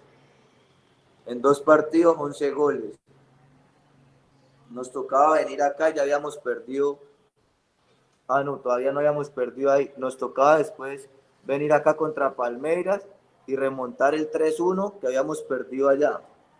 Y aquí venimos y nos la creímos y sabíamos que era un gran equipo y que esa enseñanza de Madrid nos había era agrandado y nos había hecho decir que somos de, jerarquía, de guerra, de, que éramos valientes, que nada nos destruía, que antes todo nos, nos, nos motivaba y nos agrandaba y llegamos a, al Campín y le ganamos 3-0 a, a Palmeiras y un gran partido del equipo, un partidazo. Un Palmeira de muy buenos jugadores, de un nivel muy alto y que pudimos eliminar. Y vamos a Belo Horizonte eh, y perdemos 1-0 contra Gremio. Y, volvemos acá y, le, y Gremio nos hace el gol. Ya íbamos en, desventaja 2-0 prácticamente. Y pudimos ganar 3-1, que volteamos la serie de un gran partido de Watson, de Colme, de Otálvaro, muchachos geniales que, hicieron darnos esa alegría para, para ir a enfrentar a Tigres luego. ¿Qué pasó con Tigres? Que allá en Tigres, en Argentina, en la cancha de ellos, fue un partidazo el que jugamos, pero botamos un millón de goles ahí en la raya y quedamos 0-0. Y decíamos que lo único que nos podía afectar era la pelota quieta, porque los centrales medían Echeverría y el otro medían dos metros, eran altísimos. Y que el fuerte de ellos era defenderse bien y en una pelota quieta hacerte daño. Bueno, así fue. En una pelota quieta nos hicieron el gol. Echeverría, que ese gol lo llevó a Boca. Al otro día lo vendieron a Boca. Y ya después nos tocó remar contra la corriente, contra un equipo súper defensivo, que golpeaba, que era mañoso, pero que nosotros a pesar de nuestro talento, de nuestro fútbol, eh, pudimos hacer el gol. Y por mucho que insistimos, no, no pudimos convertir el segundo gol para eliminarlo, pero que la mentalidad de ese grupo siempre era que íbamos a ganar las dos cosas. Íbamos a ganar la sudamericana y íbamos a ganar la, el torneo colombiano. Bueno, nos eliminan y ya veníamos en desventaja de perder dos partidos de la, del torneo colombiano. Entonces dijimos, pues el todo pues nada, porque ya por un partido que perdiéramos ya quedábamos por fuera de las finales de, de, fútbol colombiano también. Y ahí empezamos a remar otra vez y y pienso que con el gol de, de Otálvaro es el que nos lleva a la gran final allá en Ibagué, que es el que nos da la alegría. Sí, todos nos acordamos de la final, todos nos acordamos del título, pero con ese gol de Otálvaro, que pienso que fue el que nos dio esa, esa felicidad a todos los hinchas y a todos nosotros en el equipo de, de poder ser campeones. Cuando el bambino vaya a ser cruzado allá al otro palo y se quita la camisa luego y, y todos pudimos irnos felices a Bogotá. jugar contra Junior y que teníamos que ganarle, después jugaba Tolima pasto en pasto y al final de Jepito termina y, terminamos con los mismos puntos de Junior, con 10, pero clasificamos por el punto de unificación, no sé por qué pasamos nosotros y nos toca un gran Medellín, un gran Medellín de, del profe Bolillo Gómez, de muy buenos jugadores que, eh, fuimos a Medellín también, hicimos un gran partido, quedamos 0-0. Acá quedamos 1-1 que, que ellos nos empataron porque Cosme hizo el gol. Cosme que nos salvó todo el año con Watson. Esos dos morochos allá adelante nos, nos dieron muchas alegrías, muchas satisfacciones y pienso que nos sacaron campeones. Entonces pienso que la, la sudamericana se nos fue porque no era para nosotros el momento, Dios nos había llevado por muchos caminos, pero dijo, este era, hasta aquí se acaba este camino bonito que tuvieron. Eh, les quería dar reconocimiento, pero no el título. Ahorita vengan por su título, que es el que más anhela la gente. 24 años sin tenerlo y así fue. Nos dio un regalo gigante que fue eh, ser campeones de esa estrella 14 que tanto soñamos y, y que hoy nos tienen los libros de, de millonarios. Imagínese, Mayer. Eh, es como si usted nos estuviera leyendo el guion, porque, porque vamos acá, vamos acá como mirando las, las preguntas y demás. Entonces ya, ya, ya nos adelantamos, pero Nico, amigo, estimado, magia, la otra magia de Mundomillos, ¿tenemos tanda de audios? Sí, señor. Nico Molano. Sí, señor, ya. Se perdió Nico Molano. Nos dejó en automático y se fue. Nos dejó en piloto automático. No, no, está hablando con el micrófono apagado para ustedes. Nico, ¿tenemos tanda de audios para Mayer Candelo? Claro que sí. Arrancamos. Está, está duro escoger los audios porque han llegado muchos. Mi papá, que es el que los escoge, no ha podido escuchar el programa de tantos audios que llegan. Muchas gracias a todos por enviarnos tantos audios. Sí, muchas bueno, gracias. Iniciamos entonces con Diego. Hola papá, me alegra mucho, me alegra mucho todos tus logros. Desde acá, desde la distancia, te mando un abrazo fuerte. Y pues ahí el mago sabe que, que yo soy uno de los, de los hijos preferidos de él. El famoso gordito de oro. Díganle ahí que aquí lo estoy viendo. Un abrazo fuerte y saluda a Mundomillos. Dieguito, Dieguito, ¿Cómo eso que el gordito de oro, Mayer? El gordito de oro le decimos porque está bien redondito. Pero es, es, él es de, Diego Carajali es del grupo de trabajo mío, de, del cuerpo técnico. Él es el, el, el de audiovisión. Él es el que maneja toda la parte de, los equipos y todo para darnos todo molidito a nosotros y, poder ver esos videos con más facilidad y, lo que hacen los rivales en el momento. Él es el, la cabeza de este grupo, la mano derecha de nosotros. Bien, ahora vamos con Harold Caicedo desde Duitama. Amigos de Mundomillos, un abrazo grande para ustedes, un, un saludo muy especial al, al gran Mayer Candelo, eh, de parte de Harold Caicedo, acá en Duitama, Boyacá. Y no, muy feliz, muy feliz de escuchar sus historias. Me, me, acuerdo muchísimo de la semifinal en el 2015, que literalmente caché un examen final por poder ir a ese partido y poder pues disfrutar de ese golazo que marcó esa noche Mayer. Eh, lo perdimos por penales, pero no importa, la verdad que las alegrías que brindó Mayer en Millonarios es, son inolvidables. Un abrazo grande, Dios los bendiga. Amén. Dios lo bendiga igual, mi hermano. Un abrazo. Paola desde Buenos Aires. Mayer, un saludo, eh, te admiro muchísimo. Quisiera saber por qué utilizaste la 4, el 10 y el 17. Buena pregunta. Esa es una excelente pregunta. Cuando Mayer llega a Millonarios, utiliza la número 4, sí, señor. Es que no habían uniformes, había tanta pobreza que ni uniformes había. Entonces, eh, si regalabas una camisa, ya no podías tener la misma porque nos tocó la época bastante difícil donde eh, ya ni los patrocinadores querían darte los uniformes. Entonces, había que ponerse la que en el momento hubiera. Y bueno, y me tocaron esas tres camisas en ese, en ese tiempo del 2002, 2003, donde la situación no era la mejor y que jugué con tres números diferentes. Listo, ahora con Javier desde Bucaramanga. Hola a todos, un saludo desde Bucaramanga. Para Mayer, un, un gran abrazo, admiración total, cariño. Creo que este Mar Azul también le va a costar mucho pagarle las alegrías que nos dio, eh, que son más, más grandes que todo y, que son de verdad inigualables.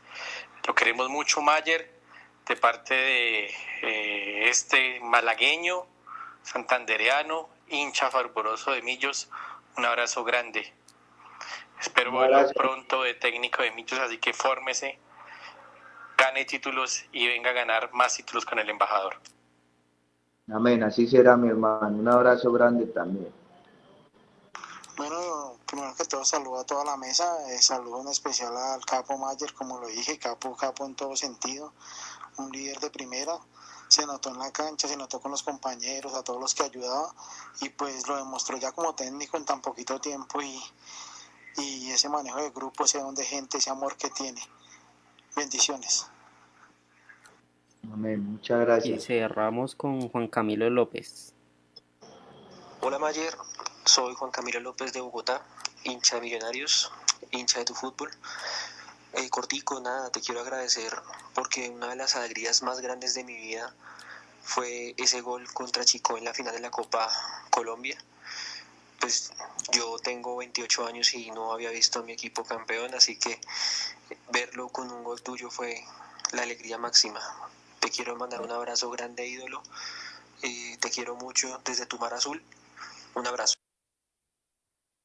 Muchas gracias, calidad. Todos lo disfrutamos mucho y qué bonito saber que lo, lo lleva presentes en su corazón. Hermano, uno oye esos audios y la sí, emoción. Sí, claro, es tremendo. O es, sea, es, muy bonito. Es, es clarísimo el, el, amor y el respeto que le tienen Mayer y yo no sé, yo sí voy a empezar mi campaña Mayer 2000, ¿qué? ¿22 o qué?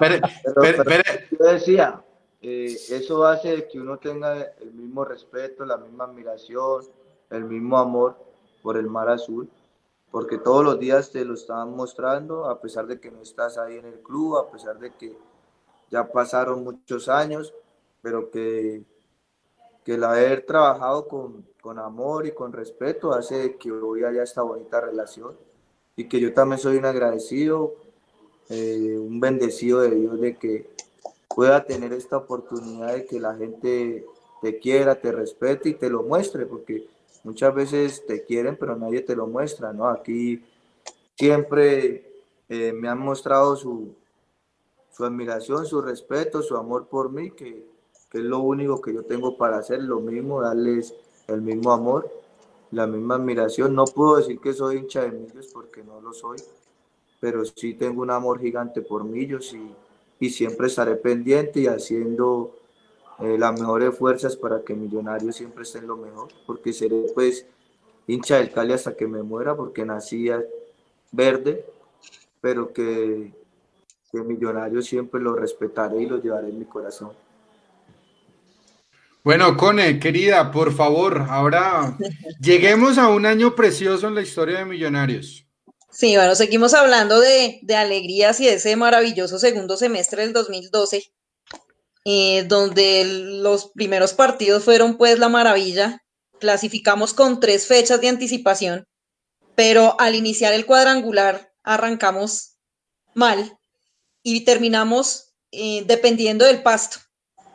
Y, Mayer, ¿dónde estuvo la clave para sacar esas fuerzas, para sacar esa, para superar todas esas adversidades y poder llegar a la final de ese, de, ese semestre? es que eso, eso, por lo menos eso es lo que ustedes ven de afuera. Pero lo que sentíamos nosotros adentro como equipo era que la dificultad nunca nos, nos derrumbaba, nunca nos hacía menos. Siempre la, la dificultad nos hacía más grande como equipo. Para jugar, para vivir, para compartir, para donde estuviéramos, siempre nos fortalecía más y eso fue la grandeza de ese equipo. Su unión, su compañerismo, su amor por el uno, por el otro. Eh, por ejemplo, allí no hubo color, no hubo edad, no hubo estatura, no hubo nada. Allí solo era un solo sentimiento que era amor.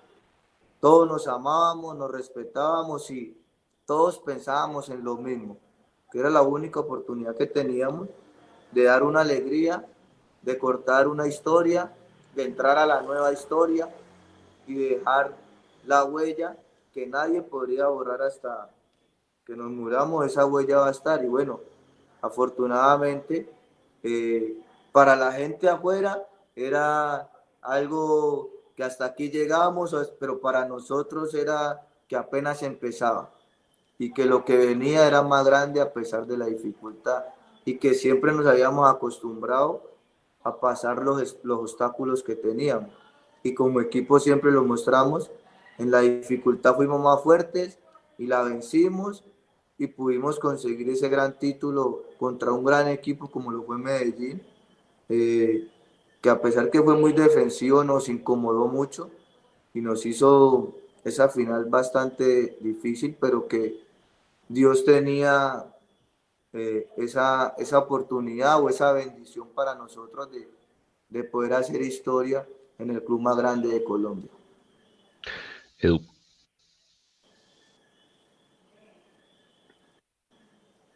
Edu, Eduardo. Sí, sí, sí, sí, se me ha perdido el botoncito del, del micrófono, perdón. Mayer, la felicidad en estado puro. ¿Qué se siente salir campeón con Millonarios? con el ingrediente adicional que ustedes lograron calmar esa sed, esa sequía de títulos por liga de 24 años? Es que en lo personal para mí era lo, una de las cosas más grandes. ¿Por qué? Porque yo era el capitán. Tener el lujo yo de ser tan resistido, de odiado, de que querían que no estuviera, que me tenía que ir. Ahorita ser el capitán y levantar la copa de la estrella tan anhelada que era la 14, después de 24 años, es algo que uno no sabe explicar, pero que, en su corazón eh, siempre hay esa felicidad, pero que uno no la sabe dimensionar, porque es, fueron miles de cosas que se vivieron para poder conseguir eso en el caso mío personal. Y como grupo, eh, era un reto que teníamos, un sueño de borrar una historia que creo que la última historia se marcó en el 87, fue, no sé cuál, 88, eh, que era Iguarán, Pimentel y los demás, Banemera y todos ellos, y que queríamos dar una alegría, queríamos ver reír un, un mar regado en Bogotá azul, de felicidad, de llanto, y que al final dijimos, gracias a Dios porque pudimos dar esta alegría, dar, dar esta satisfacción, eh, llenar los corazones azules de felicidad y que hoy podamos estar en esta gran historia que tanto soñamos y que pudimos cumplir, porque nos dio la oportunidad a nosotros de ser esos bendecidos, de poder tener esa estrella 14 después de 24 años que se había hecho tan escasa a pesar de, de haber tenido equipos extraordinarios, jugadores extraordinarios, pero que los los bendecidos éramos nosotros, eh, de poder tener esta, esta alegría de, de 24 años de sequía y que hoy ser nosotros los, los victoriosos, los que levantamos la, la copa como me tocó a mí. Entonces es algo que uno no, no, no sabe decir lo que siente, lo que significa, lo que vale. Eh, no lo sé expresar, la verdad, lo, lo que significa esto para, para mí y para todos los que lo vivimos como jugadores. Mayer, 2013, llegamos a la Copa Libertadores. ¿Qué siente usted que pasó ahí? Faltó reforzar el equipo, traer jugadores que supieran jugar la Copa, a pesar de que el plantel se conservó en su gran mayoría y ese plantel ya había tenido la experiencia de la Sudamericana de jugar con equipos brasileños. Eh, ¿Por qué le cuesta tanto últimamente a Millonarios los torneos internacionales? Eh, era otro reto que teníamos, otro sueño de querer hacer más grande a Millonarios de lo que es colgando una Copa Libertadores que para su grandeza es lo único que le falta y que queríamos irla a enfrentar con como se debe jugar la Libertadores. Pero desafortunadamente no nos, no nos cogió en un buen nivel futbolístico, eh, deportivo. Eh, y mientras no estés en un buen nivel, pues no vas a poder rendir, no vas a poder dar lo que, y el equipo no, no creo que nos tocó Corinthians. No sé, tienen los nombres ahí los equipos. Corinthians, Cholos de Tijuana y, uh, y San José de Oruro. Ah, San José de Oruro, que allá, no, allá perdimos, sí, 3-0 creo. A 4100 de altura. Sí, ya me acordé. Con Corinthians perdimos en casa 1-0 con San José perdimos 3-0 allá, acá les ganamos. Eh, ¿El otro quién fue? Cholos. Ah, con Tijuana, no me acuerdo lo de Tijuana, la verdad no me acuerdo. Perdimos ambos. Pero sí, la verdad no, no tuvimos en un gran nivel de lo que es la Copa Libertadores, la exigencia de la Copa Libertadores y, en Libertadores si no estás bien eh, y pestañas un segundo perdés, quedas eliminado y, y no hay mucho que hablar. Fue el nivel deportivo que no nos ayudó porque era un equipo que se conocía, un mismo equipo que acaba de ser campeón, un mismo equipo que venía a dar alegrías. Eh, fue más eso que el nivel nuestro, no fue al, al, al, nivel de lo que es la Libertadores. Eh, hicimos ver feo lo que había sido la Copa Libertadores de Millonarios. Leo, bueno, eh, obviamente pues para seguir en la dinámica de, de, Mundo Millos Live, el número 50, vamos a seguir con audios, pero eh, hoy eh, le íbamos a dar la sorpresa que Mayer eh, estuviera acompañado por Rafa Roballo. Hoy Rafa nos iba a acompañar también en este live, lastimosamente. Eh, hoy falleció doña Beatriz Marroquín, la, la madre de, de Rafa. Eh, así que desde este Mundo Millos Live le queremos enviar a, Rafa, quien ya pasó por acá, un, gran abrazo de, de solidaridad, nuestro mayor sentido pésame eh, en, en, estos momentos y justo en estas épocas. Nico, ¿tenemos más audios para, para Mayer, para la magia? Sí, señor. Tenemos. Sí, señor, tenemos tres audios más. Perfecto. Iniciamos con Felipe. Hola Mayer, te saludo a Felipe Real desde Tocancipá. No, es, esto es impresionante el cariño, admiración, respeto, idolatría a Mayer. Siempre que hablan del once ideal de la historia, siempre pongo ahí a Mayer con Maradona. Eh, lo quiero como mi madre.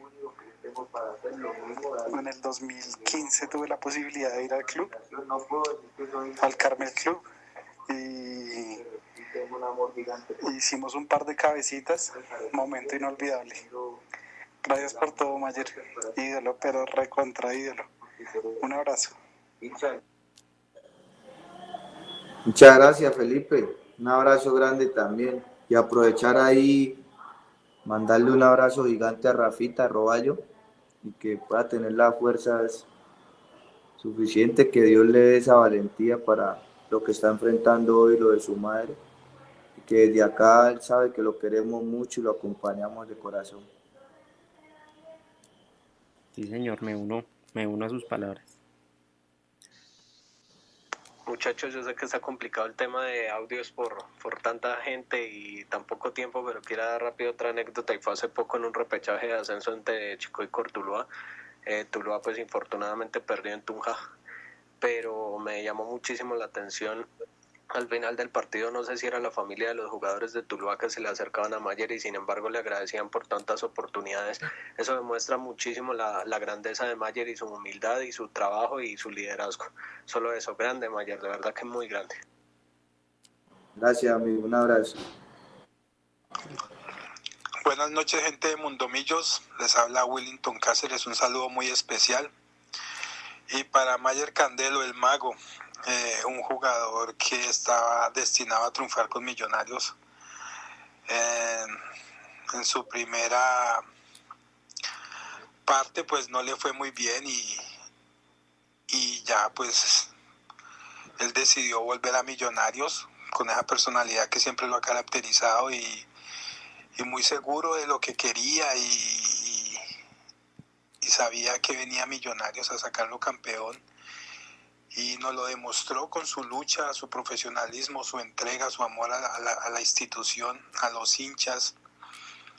Es uno de esos jugadores que, que llenan de orgullo, que se vuelve referente para, para el hincha embajador y, y que toda la, la, vida va a estar en nuestros corazones y en nuestra memoria. Desde aquí un abrazo muy grande para Mayor, muchísimas gracias y no, yo recuerdo el penalti que le hizo a Pesuti contra Nacional. Yo creo que ahí Mayer se convirtió en el, el más grande de los demás grandes.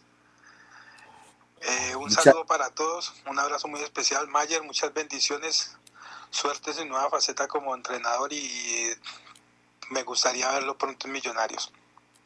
Amén. Amén, mi hermano. Muchas gracias también. Dios lo bendiga. Listo. Cone. Bueno, pues seguimos. Querida Cone, por favor. Bueno, hablemos un poco del proyecto español. Eh, ¿Qué significa Juan Manuel Lillo para Mayer Candelo?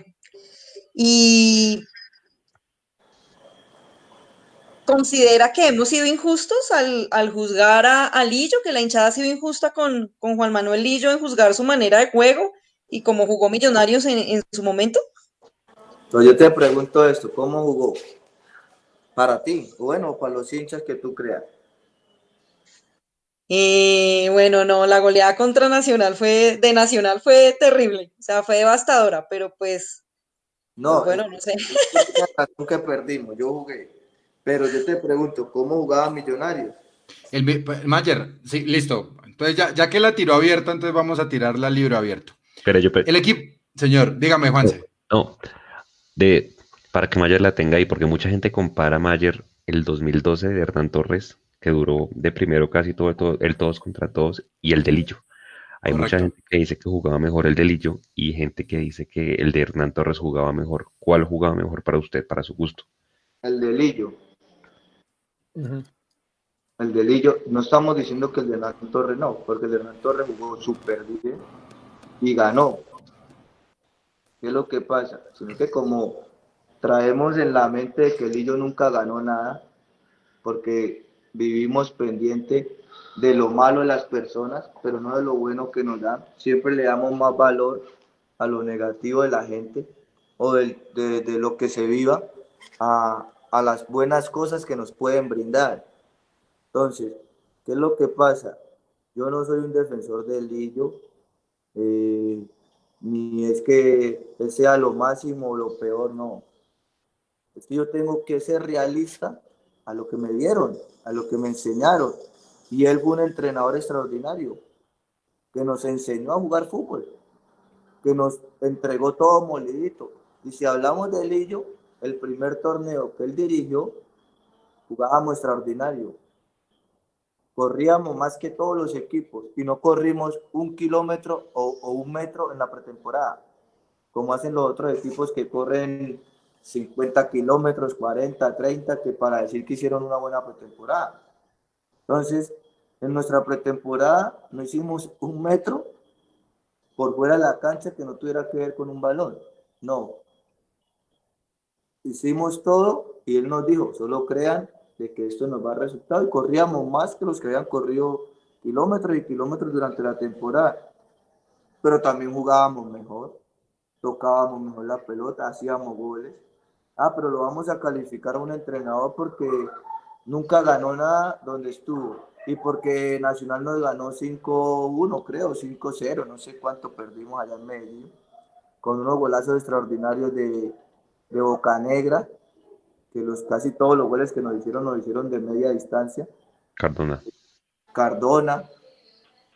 Entonces, claro, es fácil juzgar, es fácil dejarnos llevar de los comentarios de que es que del qué dirán, pero nunca le reconocemos a la gente lo bueno que tiene. Entonces, ¿yo qué soy? ¿Yo por qué lo defiendo o hablo bien de él? Porque es que yo viví con él allí. Y yo eh, compartí siete, ocho meses que él estuvo en el club, donde nos hubiera podido enriquecer mucho a todos, al fútbol colombiano. Sino que por nuestro egoísmo y por nuestra ignorancia, de no conocer a las personas, al ser humano, solo nos dedicamos a criticar, a cuestionar y a señalar, pero no le damos la oportunidad de conocer a la persona que tenemos al frente, pero sí la crucificamos. Entonces, todo el mundo lo crucifica por lo que se dice, pero nadie lo conoce.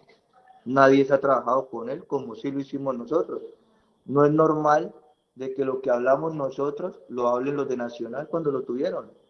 Los de Nacional hablan lo mismo que habla Mayer, o lo mismo que puede hablar Fernando Uribe, o lo mismo que puede hablar un Fabián Vargas, que estuvimos en ese Millonarios. ¿Por qué? Porque el señor es un tipo súper inteligente, es un tipo diferente, es un tipo que te enseña, es un tipo que te entrega todo molido para que vaya y lo haga. Ah, que el segundo torneo no fue muy mal, sí. ¿Por qué? Porque no le quisieron traer a nadie y antes le quitaron los jugadores. Entonces es muy difícil de que una persona haga magia, ¿no? Esto se llama fútbol y en el fútbol se necesitan buenos jugadores. Entonces, ¿qué pasó? Muchos entrenadores, bueno, no voy a decir nombre del entrenador, pero se aprovecharon de ya de todo lo que traíamos de trabajo de él. Mayer, pues si nos quiere dar los nombres, yo feliz. No, se aprovecharon, no se aprovecharon, es que no es la palabra, se aprovecharon, o bueno, digamos, aprovecharon para el bien, para el bien de, de un trabajo que ya se venía, de, que ya se había hecho. Voy a decir un ejemplo, el profe Lunari llegó, porque él llegó por, por Lillo, creo, ¿cierto? Pero él ya llegó. Sí, o sea, el, mono, el, mono llega como tal a, a atajar el incendio de, de la salida de Juan Manuelillo. Pero ya viene un equipo con una idea. ¿Y qué idea venía de Richard Páez? Es que eso trae una huella larga. Richard Páez, en su estilo, de posesión de pelota, de jugar bonito al fútbol, de, presionar arriba. Eh, llega un Hernán Torres, donde fortalece una defensa, porque éramos muy osados para atacar. Defensivamente nos hacían mucho, pero hacíamos muchos, que era con el profe eh, Richard, que, que le gustaba, pero que no pudimos tener una estabilidad defensiva, donde nos costó un poco más, pero que un tipo inteligente como Hernán Torres mantuvo su equipo y fortaleció su defensa. Entonces, ya que hizo, tener un equilibrio y eso nos dio un título también, a pesar que con Richard Páez ganamos uno. Por muchos ofensivos que fuéramos, lo ganamos. Con el señor Hernán Torres, eh, fortaleció su defensa, equilibró el equipo, conseguimos la estrella 14. Llega el señor Lillo, sigue fortaleciendo su posesión de pelota, su, su juego de ataque, eh, el presionar arriba, porque se les olvidó que, en 15 minutos le íbamos ganando a Nacional 2-0, 3-0 en el Campín. Ah, solo nos acordamos del 5-0. Pero es que antes del 5-0 les metimos 3 en casa. Y un gran partido, presionando, jugando bien al fútbol. Y prácticamente, yo les puedo decir, jugamos sin delanteros. Porque todo el mundo vive al revés. Que Dairo Moreno es delantero, Dairo Moreno no es delantero. Viven equivocados, que un goleador no es un goleador. Ah, que sabe hacer goles es otra cosa. Y que ha sido goleador es otra cosa. Porque es un tipo talentosísimo, bendecido. Es un tipo que tiene mucho talento. Entonces le queda fácil hacer todas las, posiciones. Pero ese partido en, Bogotá lo jugó adelante. El señor Omar Vázquez, más atrásito Mayer Candelo de Omar Vázquez y más adelante jugó Dairo Moreno por los costados, moviéndose. ¿Qué delantero teníamos así? Ninguno. Pero es el saber jugar al fútbol, el saber los movimientos, el saber llegar. No es estar, sino llegar. El Señor nos enseñaba todo. Y decíamos, ah, pero hoy lo vamos a señalar porque nos hicieron cinco. Claro, se ve feo porque Nacional es el equipo a vencer siempre, es nuestro equipo de la historia, es nuestra rivalidad, claro, pero no nos podemos pegar de cosas y minimizar las cosas buenas. Yo escuché un día al profe Osorio, es que no nos gusta lo bueno. Echaron al que no tenían que echar y no aprovechamos de que nos siguiera enseñando, dijo, en una entrevista una vez por Lillo. Ah, porque él se ha compartido y sabe el pensamiento y el conocimiento que tiene el Señor. Entonces uno habla del conocimiento de la persona, del profesionalismo, de su inteligencia, de lo que te enseña, de lo que te podía haber agrandado el club, porque nos podía haber agrandado mucho a millonarios. Yo no sé si íbamos a ganar títulos o no, pero como solo nos dejamos llevar es por los títulos, por el ganar, pero muchas veces el ganar no significa que es alzar una copa, muchas veces se ganan otras cosas, se potencializa al jugador, se hace que sea mejor, se hace que, y eso hacía el señor Lillo. Entonces, a la gente le incomoda que yo diga que el señor es, estoy hablando generalizando. Sí, no, no. De que la gente incomoda, es que es un perdedor, es que no le ganó a nadie. Es, claro que sí. Por lo menos yo tenía esta palabrita Lillo. Siempre le dije al profe Lillo esto. Nos sentábamos en la mitad de la cancha. Entonces por momentos se sentía incómodo. Entonces, ah, es que no me gana un título. Entonces yo le decía que él no nació para ganar. Él nació para hacer brillar. Él a quien hacía brillar a los demás. El señor Guardiola lo dice. Y hoy lo tiene al lado. Ahí está. Mayer, perdóneme, Mayer, perdóneme que le tire el bus, pero es que el mono rubiano llega y dice, hablando de, de, de, Lillo, de, de, Guardiola, que si Messi llega al City, Lillo lo termina de pulir para que juegue como usted. Ah. No, pero, pero no crea, mira que a los 38 años yo aprendí a jugar mejor. Me enseñó a jugar mejor. No, no es, eh, es un tipo que te enseña de verdad, que te, que te ayuda a ser mejor entonces mira hoy dónde está, en grandes ligas. Es que no es normal de que otro tipo vaya y los lleve a uno a, un nivel de esos. Está hoy en el City. Y no es que yo quiera hablar, ¿no? Sino que es una realidad, es un tipo súper inteligente, súper capacitado. Ah, que no les guste cómo hable, ¿no? Es que, ¿cuál es el problema de todos? Del periodismo o de cualquier ser humano. Queremos escuchar lo que queremos, no lo que nos van a decir. Entonces yo quiero que lo que yo le pregunté, él me responda lo que yo quiero escuchar. No es que yo no, tú no puedes escuchar lo que tú quieras, tú tienes que escuchar lo que yo te voy a decir. Porque entonces, pregúntate y respóndete a ti mismo. Entonces, ¿qué pasa? El señor Lillo, el señor Lillo no hacía que la gente escuchara lo que quisiera, sino la realidad. Y la gente decía que era un versero, un mentiroso, un hablador o que hablaba de más. No, es que es la verdad. Mayer, de, todas esas enseñanzas que hablas de, de Lillo, ¿algo de, de, todo eso pones en práctica ahorita en tu faceta como entrenador? Yo soy un abusivo. Yo soy un, un ladrón de... ladrón de ideas. Entrenadores. Yo le robé a todos mis entrenadores lo mejor y y tuve una fortuna de que en mis 22 años de haber jugado, tuve 30 y pico de entrenadores, que es la fortuna que no han tenido muchos, que solo les ha tocado uno o dos, entonces solo ven lo mismo de dos. Yo tuve una gran fortuna de que me abrieron el conocimiento, eh, eh, la imagen de, de miles de cosas, porque me tocaron treinta y pico de entrenadores yo al principio decía, eh, pero todos los días un entrenador nuevo.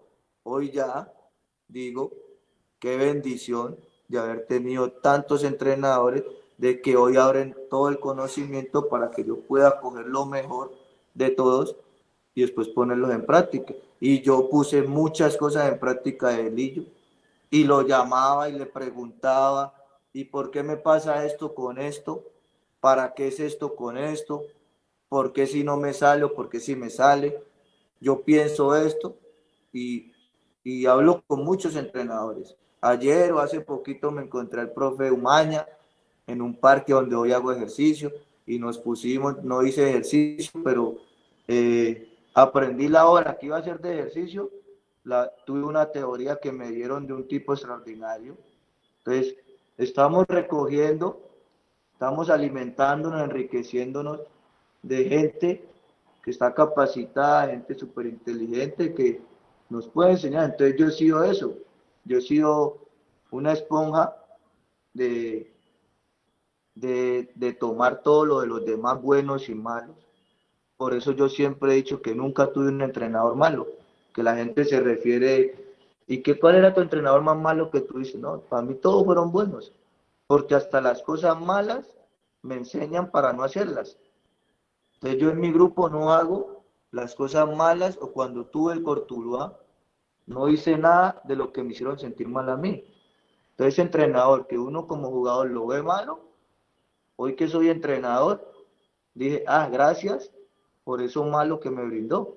¿Por qué? Porque ya sé que si le hago eso a mi jugador, pues lo hago sentir mal, le bajo el rendimiento y lo que tengo que hacer es subirle su ego, su rendimiento para que me salve, porque yo ya no puedo salvar a nadie. Yo dependo de los jugadores. Y gusten o no, a todo el mundo, nosotros vivimos de los jugadores. Si el jugador rinde, nos salva. Por ejemplo, yo les hago una pregunta. Millos eliminados. A ustedes les toca hacer que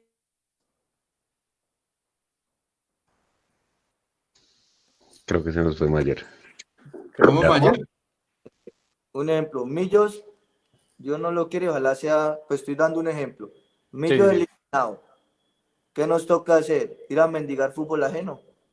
¿Qué es mendigar? Ir a la ciudad de Cali porque clasificó a América o el Cali, o ir a Barranquilla, pero no, no ver a nuestro equipo.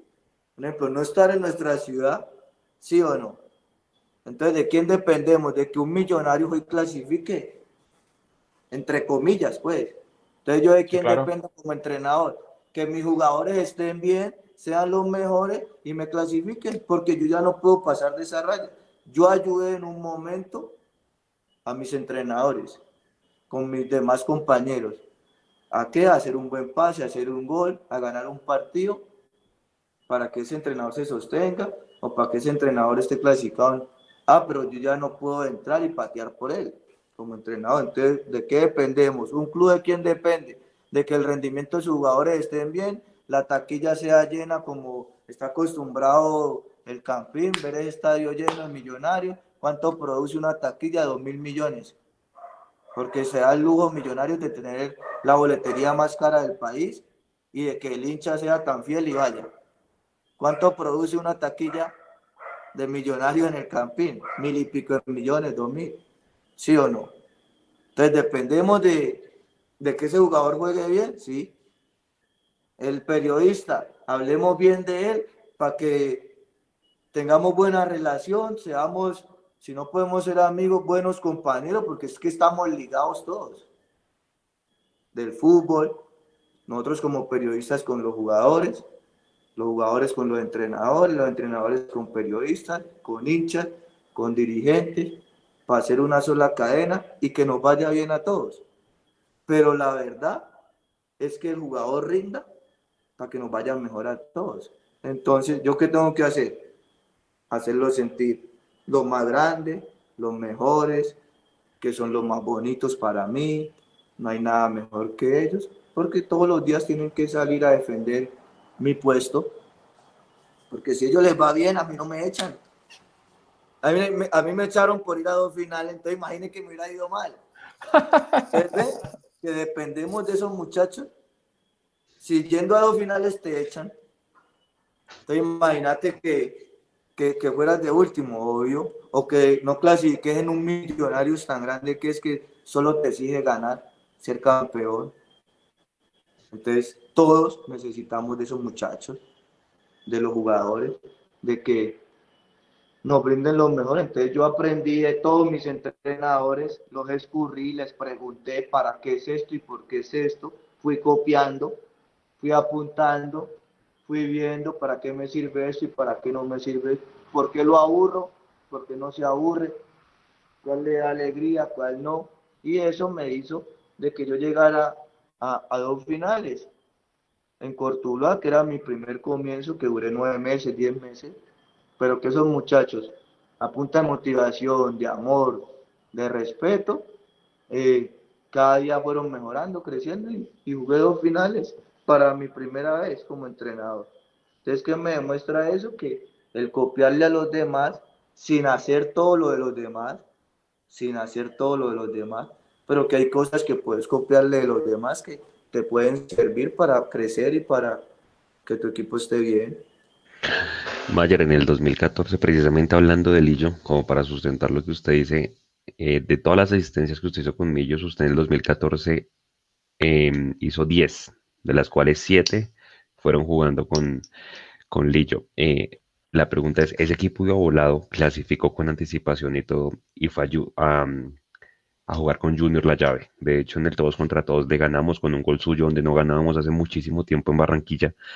Y hay un sinnúmero de versiones de lo que pasó en el día eh, ese que quedamos eliminados por penales, porque en la ida 0-0 con, con ellos allá en Barranquilla y en la vuelta pues 0-0 aguantando y nos fuimos a los penales. ¿Qué pasó ese día? Nos levantamos con el pie izquierdo. ¿Qué pasó? No, mira que fue un día donde siempre propusimos, siempre quisimos, siempre, no sé si sometimos a, a Junior, pero Junior se defendió bien y nos llevó hasta los penales. Y en los penales nos ganó que Millonarios la última vez hemos estado ligados en los penales y que siempre nos eliminan. Entonces, eh, pero siempre ese equipo eh, insistió. No te voy a decir que vivimos, pero tuvimos momentos no tan buenos en esa semifinal.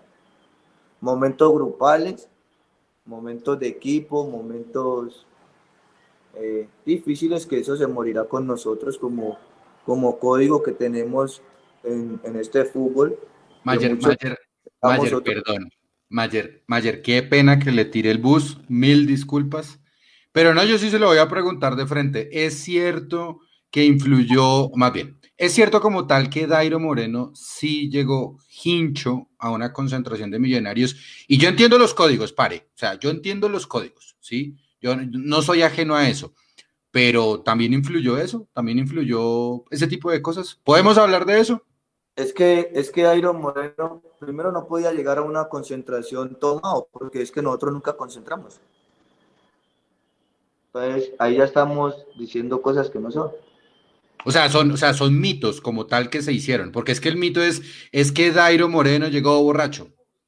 Sí, pero eh, ¿cómo va a llegar borracho a un hotel? Antes hubiera sido mejor si llegó borracho, ahí lo hubiéramos hecho dormir. Vamos a dormir porque era nuestro goleador. Bueno, duerma ahí, hijo, y que mañana lo necesito bien, pero es que no podemos decir cosas cuando no las sabemos, que era lo que hablábamos de él y yo ahora, que es malo, que no sirve, que es un tal, que no, no podemos decir hoy que Dairo Moreno nos llegó borracho a una concentración y ahí yo ya le respondí, yo nunca concentré con Lillo. Con Lillo llegábamos al mediodía, el almuerzo, descansábamos en nuestra habitación y nos íbamos a jugar. Pero vuelvo y te digo, hubo cosas durante la semana que no fueron las normales, que habíamos vivido y que no sé si nos afectó eso, porque creo, creo que a pesar de las locuras que vivimos en la semana, eh, el equipo salió y respondió, que no hizo gol, que también tenemos que darle méritos a un rival que va a buscar lo que usted está buscando, que es ir a una final. Ellos la buscaron en su, en su momento que les salía mejor defendiéndose o contraatacándonos, por momentos con, con Hernández, con Vladimir Hernández, estaba Teo ahí y no sé quién era el otro que tenían ellos, pero que de igual manera nosotros estábamos en un solo campo, que era el campo de Junior atacando, eh, intentando hacerle gol de tiro de esquina, de, falta, en jugadas, en toques, pero que tuvimos un Junior fuerte en ese momento y nos aguantó los noventa y pico minutos y, y en los penales fallamos y nos quitaron esa gran final. Pero que eso no nos puede meritar el trabajo que nos dejó Lillo, que nos dio, porque el equipo jugaba bien y corría y luchaba.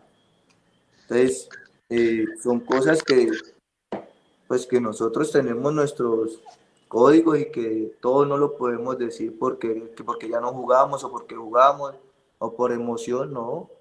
Son cosas que también como equipo fallamos, como equipo sufrimos o lloramos y que al otro día no es lo que buscábamos y que puede ser causa de, de no tener una clasificación o de no ganar un título o de una eliminación, de, de muchas cosas.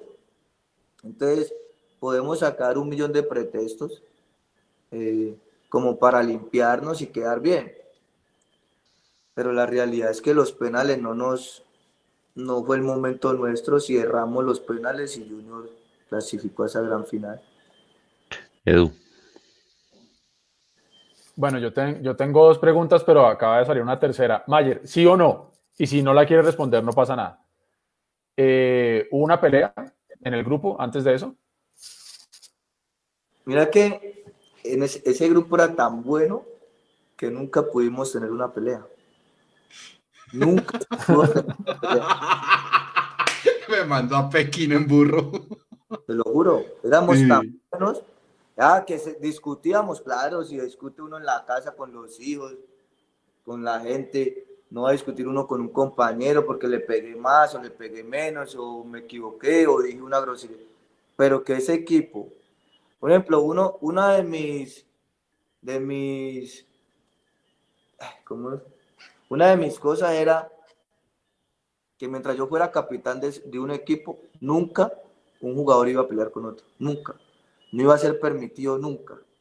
Afortunadamente, nunca me pasó cuando yo fui capitán de equipos o de millonarios que estamos hablando de mí. Era la primera regla que había. Aquí nunca va a haber una pelea. Nunca.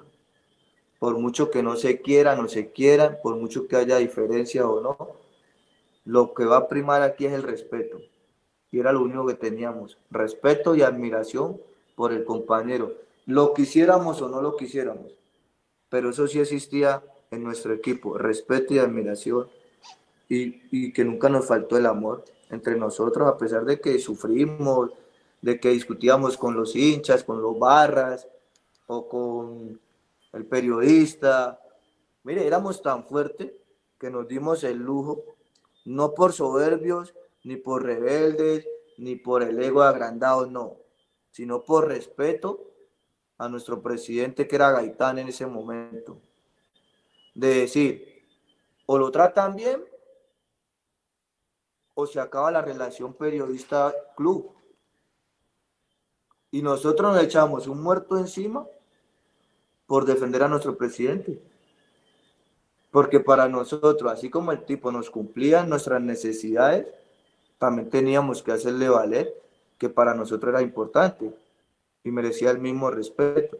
Entonces, no me acuerdo con quién fue esa diferencia, que fue una emisora de que empezó a decir cochinadas de él y lo citamos y nos reunimos y yo como capitán, como cabeza del grupo, fui el que hablé.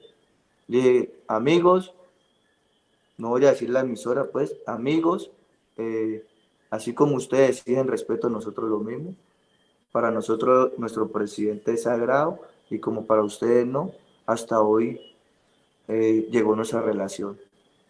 Con nosotros no van a haber más relación, hasta hoy ustedes y nosotros eh, el día que ustedes lo respeten, hablen diferente y hablen bien de él, o lo que es, no queremos que hablen bien, sino lo que es, eh, nos volvemos a reunir. Y eso duró mucho tiempo.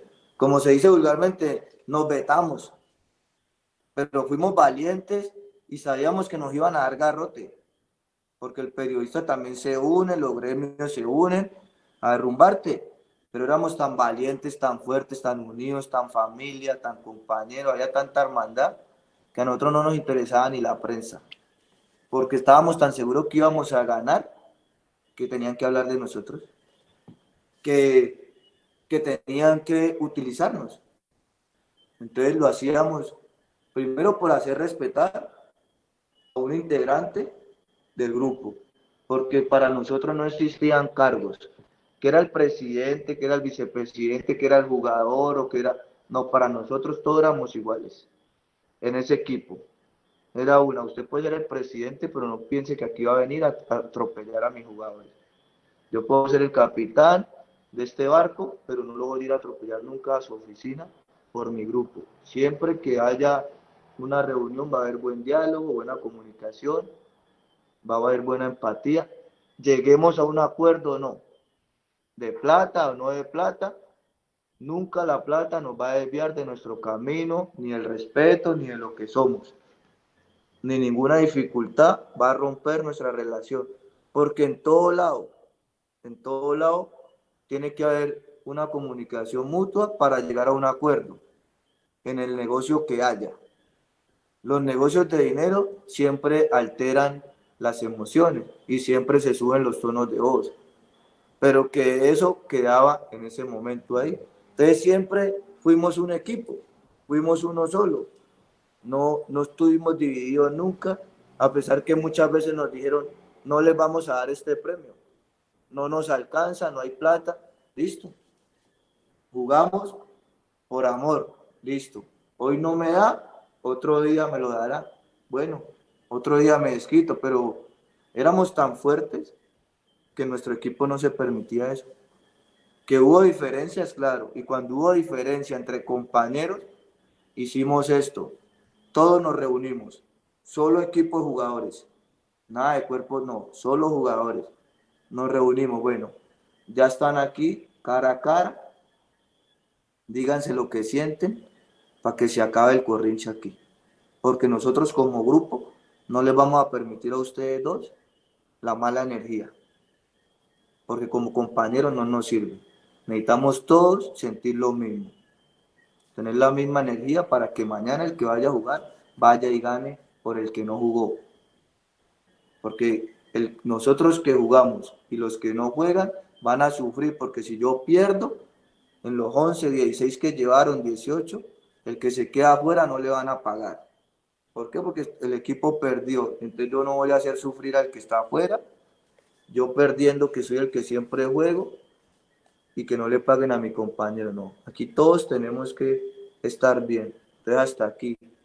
Pero éramos tan buenos, tan sanos, que siempre nos cariábamos. Cuando no nos gustaba algo, cuando nos incomodaba algo, hacíamos reuniones como grupo de jugadores nomás. Y yo como cabeza que fui siempre, con los demás capitanes que había, siempre, bueno, esto lo solucionamos ya. Y cuando lo solucionemos, no vamos a quedar con resentimientos, con heridas ni dolores, no. Aquí lo hablamos y aquí lo terminamos. Y yo creo que por eso nos fue tan bien siempre. Por eso el equipo jugaba bien, por eso el equipo ganaba, por eso el equipo ganó títulos y por eso tuvimos buenas alegrías para todos. Mayer, 2015, eh, usted hace un rato hablaba del tema de la crucecita que tenemos con los penales, eliminados por Cali otra vez por penales en ese momento. Un grupo mucho más maduro, un Fernando Uribe, un Rafa Roballo, un Pocho Insúa, un torneo buenísimo que culminó como no, como no debía probablemente. ¿Pasó algo en Palmaseca con, con Ricardo Lunari? ¿O, qué pasó en el camerino esa noche? ¿No, ¿No estábamos finos? ¿Qué fue lo que pasó esa noche?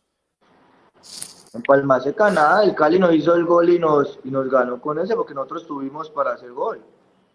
Nosotros tuvimos para ganar el partido antes de que el Cali nos hiciera el gol también.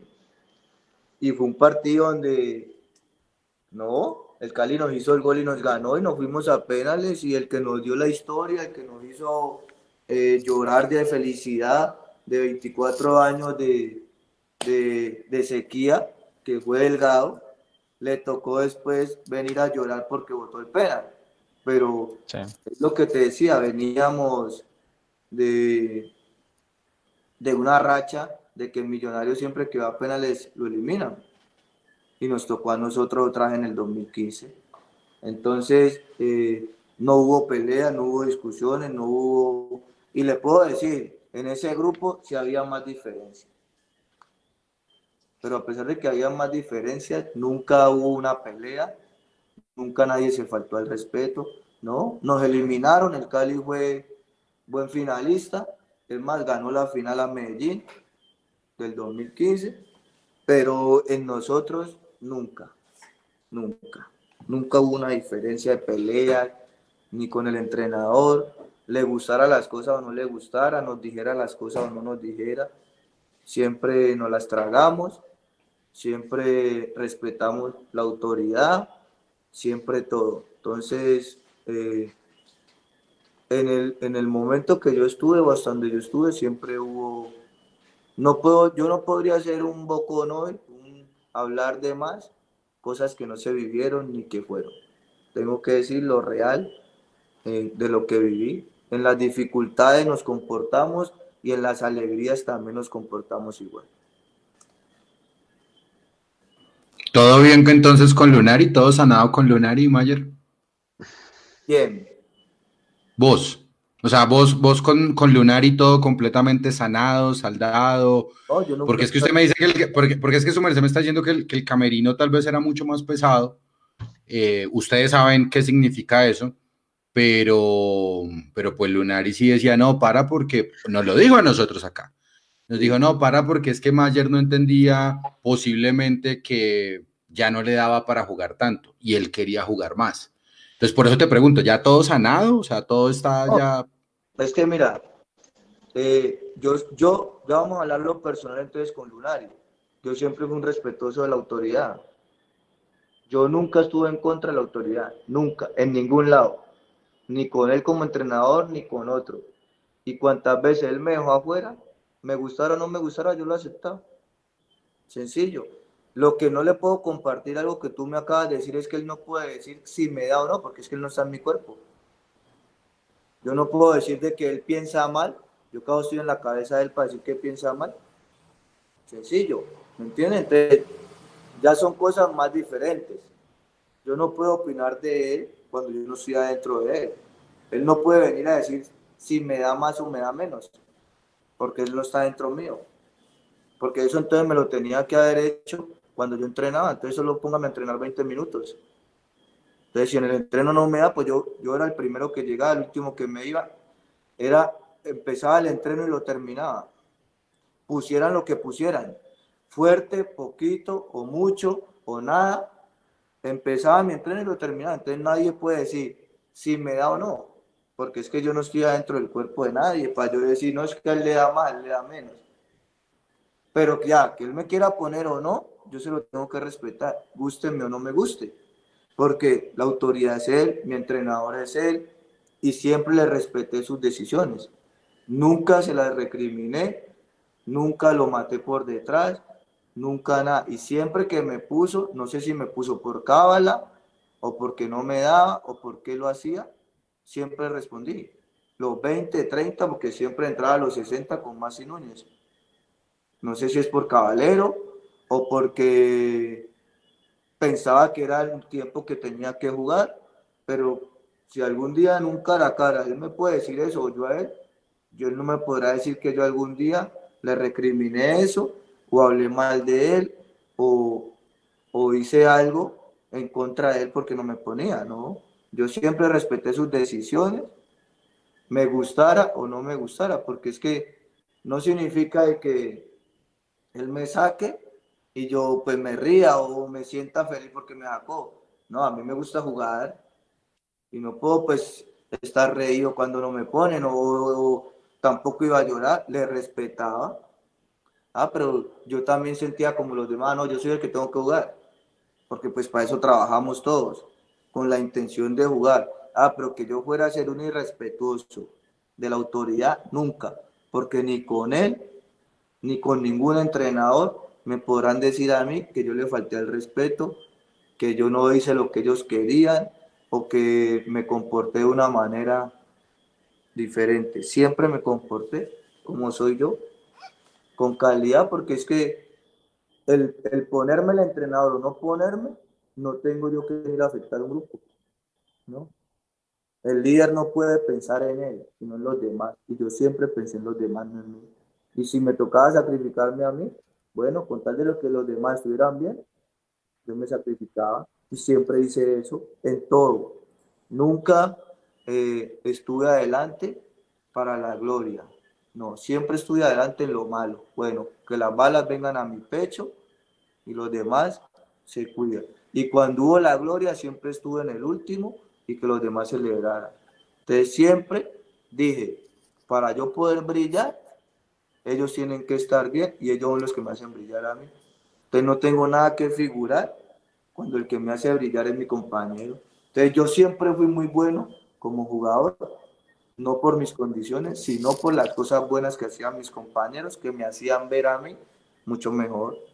Entonces yo no tendría por qué tener celos, envidia, resentimiento, dolores, o porque el técnico me ponía o no me ponía, no.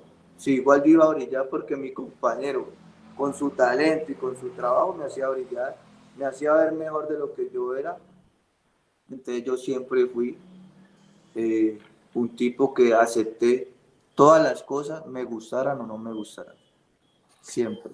Nunca irrespeté el trabajo de nadie, ni pasé por encima de nadie. Ayer hay una pregunta aquí en nuestro chat de, de YouTube que nos hace Cristian Pulido. Pregunta para Mayer. ¿Era posible jugar usted junto con el Pocho desde el punto de vista futbolístico con el Pocho Insúa? Porque esa fue una pregunta que nos hacíamos todos siempre. ¿Por qué no los ponían a jugar juntos nunca? Es más fácil. ¿Cómo lo ve? Si son buenos, ¿por qué no pueden jugar? Si juegan los normales, ¿por qué no van a jugar los buenos? El era extraordinario, ¿por qué no íbamos a poder? ¿Por qué no pensamos mejor? Uy, ¿qué tal que si ellos jugaran, la podrían tocar mejor por la técnica que tienen, por el buen pase?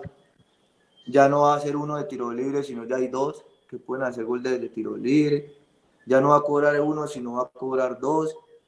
¿Por qué no le, lo que yo decía, por qué no le miramos como las cosas buenas?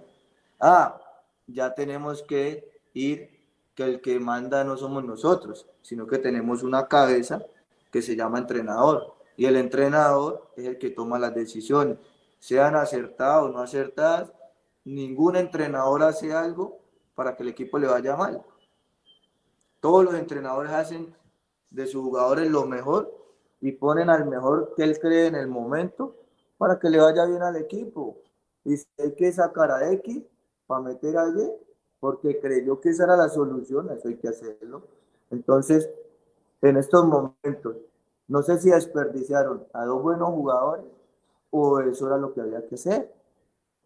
Y si eso era lo que había que hacer, bueno, ya se vivió y, y bonito. Ojalá no hubiera podido tocar, bueno, desafortunado yo que no pude eh, jugar ni un minuto, yo creo que no jugamos ni un minuto juntos, eh, un partido eh, y disfrutar del talento del Pocho, de esa técnica, de esa inteligencia que tenía. Vamos con audios. Sí, señor, vamos con audios. Aquí hace su aporte mm, Carlos Rubiano el Mono. Ayer querido ídolo, crack, eh, yo, yo, fui el que dijo que, que, si Messi que si Messi llegaba al City Lillo lo, terminaba de pulir para que jugara como tú. Yo te quería preguntar eh, si esa libertad que les dio Lillo o que les daba Lillo a, a, sus planteles, a sus equipos, o bueno, al menos lo que pasó con, con Millonarios en Colombia, si la aplicarías eh, o la aplicas ahora en este momento, en esta faceta como, como DT, o, o prefieres no arriesgarlos y, y mejor concentrarlos eh, la, la, noche anterior, conociendo también el contexto del, del jugador colombiano? No, eh, yo en los 10 meses que, que, dirigí nunca concentré, nunca.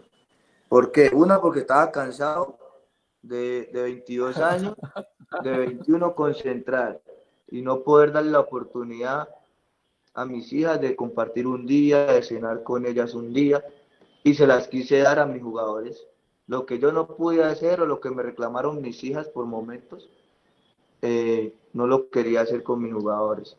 Entonces, eh, mi hija chiquita un día me dijo que quería dormir conmigo en la concentración y un entrenador no me dejó. Eh, mi hija pequeña me dijo que, que quería que me quedara en la casa durmiendo con ella y que mañana solo fuera a jugar. No podía porque eh, tenía que ir a respetar mi trabajo y ir a una concentración. Y dos, no era un policía para estar cuidando a los jugadores, ni, ni era un vigilante. ¿Por qué lo digo? Porque nosotros, voy a hablar cuando era jugador de fútbol, nosotros los jugadores de fútbol, también en los hoteles nos queda fácil hacer locuras. Entonces, como yo ya las viví todas, entonces yo dije, yo no soy policía, ni vigilante, ni el marido de ninguno, para cuidarlo. ¿Quién lo cuida mejor? Sus hijos o su mujer o su mamá o donde vive. Porque es enseñarle también que tenga responsabilidad y, y crezca como profesional, porque toda la vida no nos van a poder tratar como eh, vagos, como borrachines, como irresponsables, no. Va a haber un momento donde el jugador va a tener conciencia, va a tener responsabilidad y va a hacer las cosas como son, como un profesional que...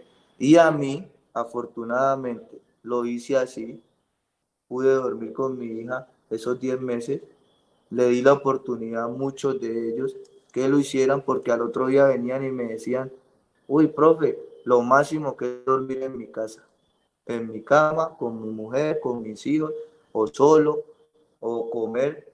Y me decían, ya me acostumbré a comer en mi casa como era una concentración.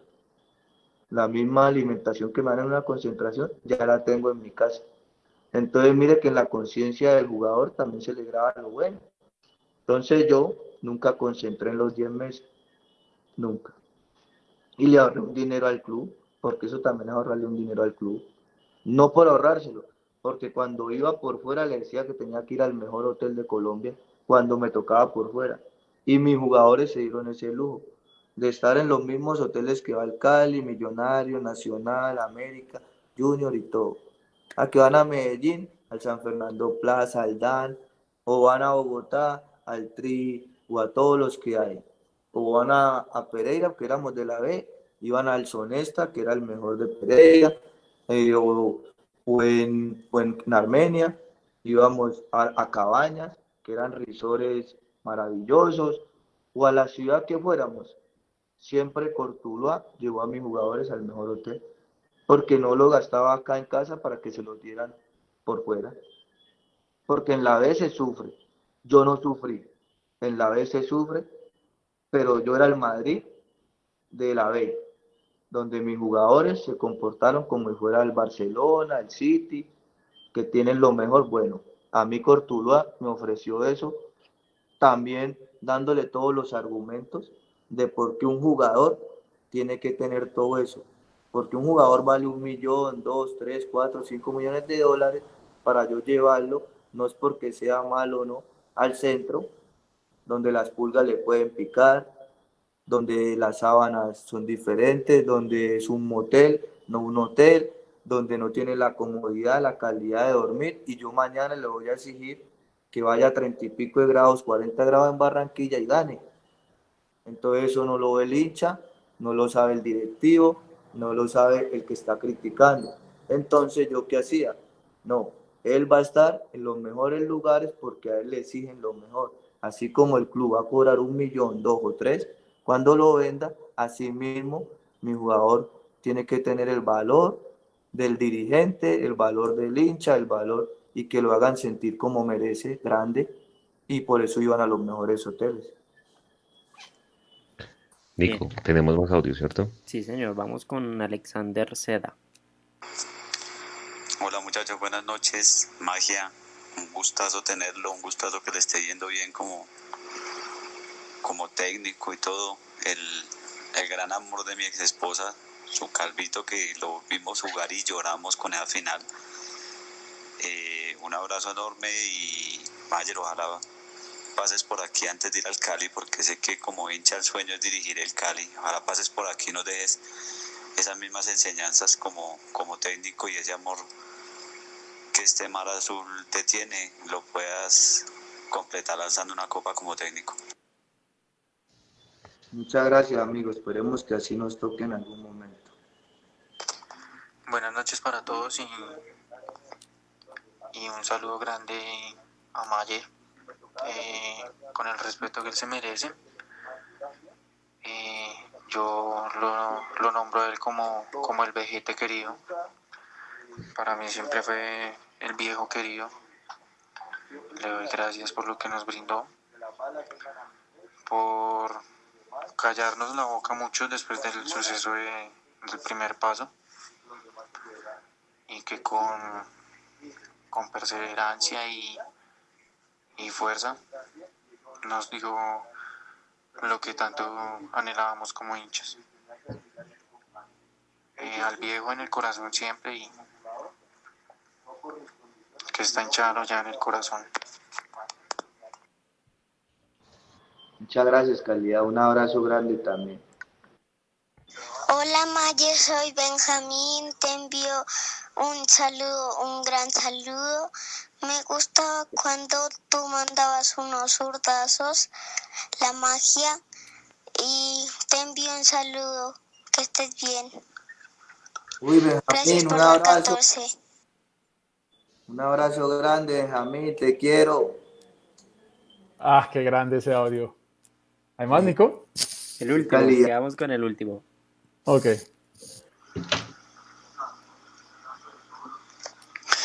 Buenas noches familia de Mondomillos. Mi nombre es Mauricio Peña, de nuevo con ustedes. Un saludo para todos y gracias por este espacio de nuevo para continuar aprendiendo de nuestros ídolos. Mayer, un abrazo y gracias por los momentos brindados con el azul. Tuve la oportunidad de conocerlo en el Carmel Club, igual que al profe Lillo, yendo con doña Nidia, una gran amiga del estadio y comparto totalmente las palabras suyas.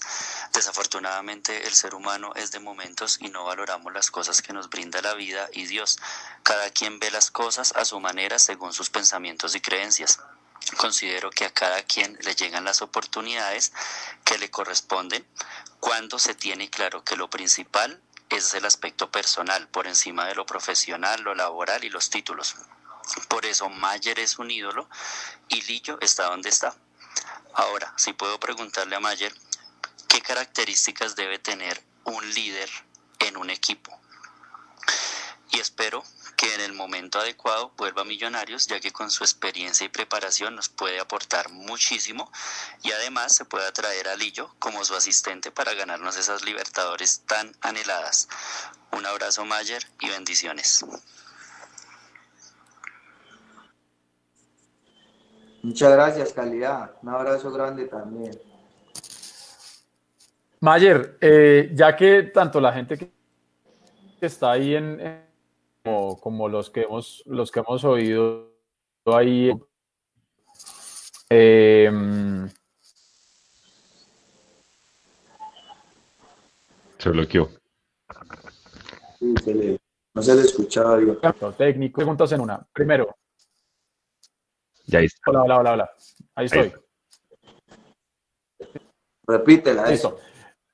Listo. Le hago dos preguntas en una porque mucha gente nos viene, nos viene preguntando y hablando de ese deseo de que Mayer venga a Millonarios como director técnico. Entonces le hago dos preguntas en una. Primero, ¿ha vuelto a tener contacto con Gustavo Serpa o alguien de la directiva de Millonarios pensando de pronto en un proyecto a futuro? Uno. Y dos, soñando. Este sí es una, una pregunta que nos llega desde YouTube, soñando. Si se llegase a dar ese, ese paso para que usted llegue a Millonarios, ¿cómo conformaría usted su, su, cuerpo técnico? ¿A quiénes llamaría usted para que lo acompañen? Ah, no, yo tengo mi cuerpo técnico hecho ya, que es el Chusco Sierra, el, el Vagón Hurtado, al Esquiñones, y tengo a, a, Morales y a Diego Carabalí, que fue el que entró ahora, que era sí. el de, de, análisis, y que es con el que trabajamos en, en Tuluá pero no ha sido un cuerpo técnico armado de, de emociones, sino desde que jugábamos. Porque yo con el vagón Hurtado jugué, Héctor Hurtado, eh, mucho tiempo y nos empezamos a preparar, a estudiar y dijimos que, bueno, yo le dije a él que cuando yo fuera entrenador, él iba a trabajar conmigo. Con el Chusco Sierra eh, llevamos 10 años hablando lo mismo y y ya hoy se, se hizo. Eh, con el preparador físico al Esquiñón es lo mismo. Y con todos los que tengo en el grupo de trabajo, eh, mis compañeros de trabajo, fue que lo, lo hablamos y lo hicimos realidad un día, que fue cuando estuvimos en Cortulá y con este es el grupo de trabajo que pienso trabajar o tener el día que tengo un equipo o el día que vaya a Millonarios o que esperemos que, que se pueda. ¿Cuál fue la primera? Que, que sí, sí, precisamente pensando en eso, en, ese, en esa posibilidad, en ese sueño que todos tenemos de, de que algún día Mayer Candelo llegue a la dirección técnica de Millonarios, eh, ¿usted ha vuelto a tener contacto con Gustavo Serpa o con alguien de la directiva de Millonarios? No, yo con ellos no, no he tenido diálogo, eh, porque primero por respeto también, por respeto al profesional que hay, al gran entrenador que es el profe Gamero, que lo admiramos mucho y que siempre estamos deseando de que le vaya bien. Más que él quiere mucho a Millonarios también. Entonces, eh, no está bien visto eso, creo yo, de tener que hablar hoy de, proyectos cuando, cuando tenemos un gran entrenador eh, en el equipo todavía y, y cuando las cosas van a empezar a mejorar y, y, a dar sus frutos. Entonces yo no he tenido, sí tengo contacto con gente de millonarios, pero no para esos temas, sino temas diferentes de amistad o temas diferentes que tienen que ver con millonarios. Ayer, su once inicial, su, ¿cuál es su once ideal, perdón, de los seis años que usted estuvo en Millonarios? No. O sea, ¿cómo, ¿cómo, lo armaría? Ah, lo puso a pensar, vea. no, no me pongan esa, porque sería muy atrevido yo dejar por fuera a muchos. Pero es que yo, es que yo he sido, yo como dije al principio, es que yo he sido un bendecido, yo he sido un tipo como que Dios me bendijo más que a los demás, porque me dio la fortuna de poder jugar con los mejores. Entonces, tengo tantos que hablar de uno, de once, es matar a los demás y y hoy no estoy para herir a ningún, dejándolo por fuera ni de suplente porque yo fui un afortunado en esos 5 o 6 años en Millonarios que me tocaron jugadores extraordinarios, de un nivel muy alto y de que me hicieron crecer mucho y de que me hicieron ver mejor de lo que era y de que me dieron muchas alegrías para ser campeón, de que me hicieron alzar la copa y de que me ofrecieron lo mejor siempre. Entonces, eh, yo no me atrevo a, a solo quiero bueno. que sepan que, que, siempre los he querido muchísimo a todos los que pude pasar por Millonario, pasaron y compartimos, eh, que siempre brindé lo mejor y me brindaron lo mejor y que eso es lo que hoy tengo guardado de, de todos. Ayer. Pero de Entonces, pronto, de pronto delanteros. De pronto sí me gustaría escuchar con qué delantero se sintió más cómodo, con qué delantero siempre lo tenía libre, con qué delantero se entendió más. Te vuelvo y te digo, ¿a qué le llamamos delanteros? Pues yo puedo poner delantero, yo digo que Fernando Uribe es un delantero, pero a mí me encantaba jugar con Cosme y con Dairo y no son delanteros. Entonces, ¿qué pasa? Fernando Uribe es extraordinario, goleador, inteligente, definidor.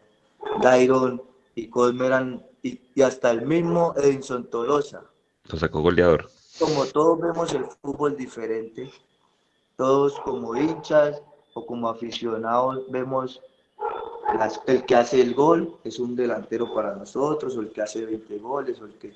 No, todos vemos el fútbol diferente. Entonces, si yo tengo que aplaudir a alguien, tengo que aplaudir a Cosme, que el hincha muchas veces no lo quería y nos llevó a la final, hizo el gol en la final y todo.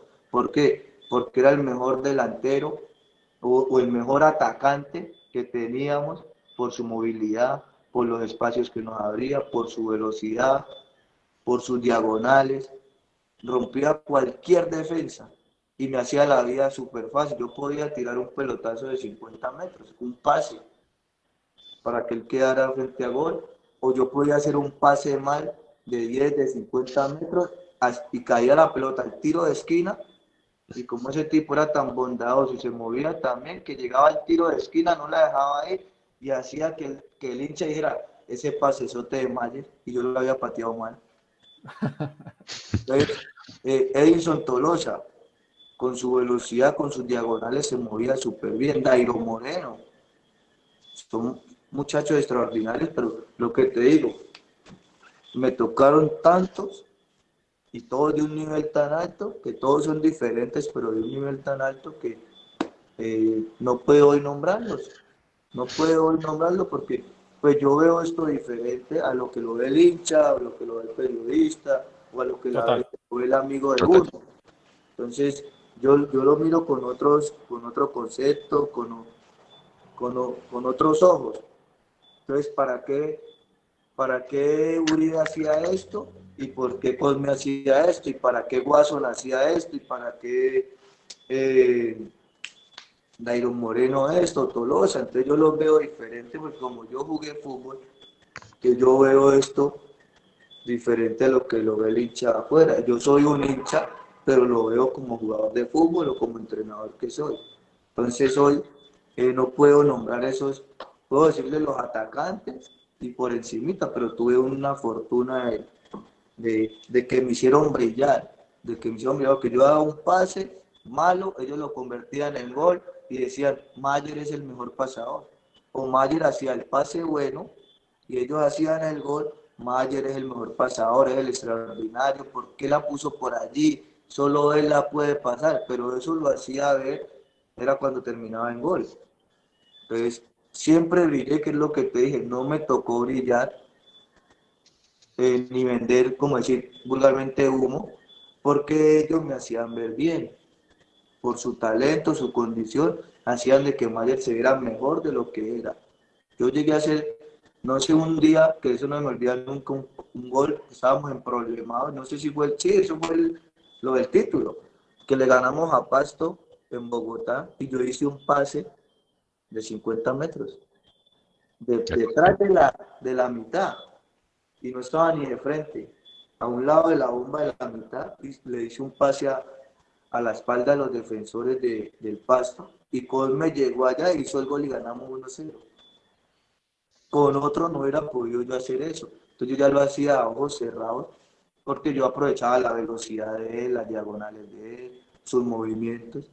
Entonces, con todos tengo que hablar diferente, con todos. Entonces, para a uno me tocaba solo tirarle la pelota para que definiera, porque si paraba, iba a definir, ya no podía. Entonces, a otros me tocaba darle la pelota porque técnicamente eran súper dotados, se las podía dar a la cabeza, que ellos la bajaban con los pies normalmente, y te hacían ver bonito todo. Entonces, a cada uno, eh, uno tiene como una manera de ver diferente, pero a mí me tocaron extraordinarios. Mayer, 30 goles con Millonarios. De ese sí nos puede dar el top 3, su top 3 de goles con Millos. No, esos que todos los que le hice a la América, Santa Fe. Todo eso me pareció que eran los mejores goles que hacía. Además, a Santa Fe le hice el gol 100. Correcto. El gol que es el gol 101. Imagínense Correcto. Que, que fue de afuera del área un ángulo a Vargas. Sí, señor. El gol 100, el 101. A la América le hice un poco de goles de tiro libre. Eh, a, al Junior. Yo, por, mire, yo, yo le digo al Junior, por ejemplo, yo le digo mi, mi top 2. Yo solamente tengo dos goles favoritos de Mayer. No es que los otros no me importen. Uno, el gol que le hace a Santa Fe jugando el clásico visitante. Ese fue una maravilla porque lo viví en prensa con todo el mundo en contra y fue uno de los que más grité en mi vida. Y sin duda alguna, el penalti Panenka a Gastón Pesuti. Es el mejor penal que he visto cobrado Panenka en mi vida. Punto. Fin. Y todos deben saber quién es Antonín Panenka, me imagino. yo un gol bonito, un gol bonito, que no fue en esta época, sino en la anterior. Con Bucaramanga. Claro. Fue el que le hice a Bucaramanga en Bucaramanga. Un golazo.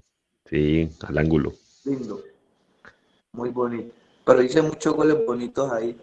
Eso sí, nunca hacía un gol, pero me iba con goles bonitos cuando hacía algo. Edu, ¿cuál es su top 3 de goles de Mayer? No, yo me quedo también con dos porque es muy difícil escoger. A mí me encantó el penal también, pero yo me quedo con el gol de la, de la Copa Colombia. Es que cuando usted ve cómo le pega ese tres dedos con la zurda y lo tira ya a ese palo, hermano, eso es magia pura. Y lo hace ver facilísimo, además. Romario, hacía así. Y yo sí. decía, uy, Romario, Romario, así hacía. Hermano, y lo hizo ver facilísimo y es ahí donde está el talento y donde está la magia y, y esos son de esos goles que, que, quedarán en la eternidad para, para, que, para que hoy que ya existe YouTube y esas generaciones que vienen detrás de nosotros puedan ver la magia que pasó por, por Millonarios con la 10 de, de Mayer. Mayer, eh, yo le pregunto una cosa. Eh, en el live pasado estuvimos con Rafa Roballo, nos habló bastante de todo lo que él le aprendió a usted con la banda de Capitán. Eh, y en ese momento le preguntamos a Rafa Roballo que si él pudiera darle un consejo a John Duque, ¿qué le diría? Entonces yo le quiero hacer la misma pregunta a usted, que de hecho nos la preguntaron en, en, en YouTube, Daniel Poveda. Si usted pudiera hablar hoy con John Duque, ¿qué consejos, dos o tres consejos muy claves que usted le pudiera dar a John Duque para aportar la banda de Capitán Millonarios? Mira que eh, eso que tú me preguntas es un deseo que he tenido siempre, de llamarlo a él y decirle unas cosas que, que he querido decirle. Un día se las dije a Juan Macalister. Le dije a Macalister que, que algún día me quisiera encontrar con él o, o llamarlo y decirle, pero ya mismo le busco el número. Ya mismo le busco el número. Ayer, ya por interno le van a enviar el número. Ah, bueno, un día así. Igual un día he querido como hablarle a él. Igual me parece que es un buen, cuando lo enfrenté también con Cortuluá en una pretemporada, me pareció muy, como muy humilde, muy noble el muchacho. Entonces, pues, lo he visto jugando desde que está en Millonarios, desde que salió, Millos campeón, todo eso con ellos, al de hoy. Entonces, siempre he querido hablarle unas cosas a él. Entonces, mejor me guardo las cosas. Perfecto, no, guárdeselas desde que usted se las diga, hermano, eso es palabra de Dios, entonces nos vamos a encargar de que usted tenga el contacto con John Duque y, y le pueda decir las cositas porque, como lo decimos, eh, al final los beneficiados vamos a ser todos y usted lo decía al principio, si no somos millones y no somos uno solo, pues qué mejor. Así es, con mucho cariño las quiero decir. Connie.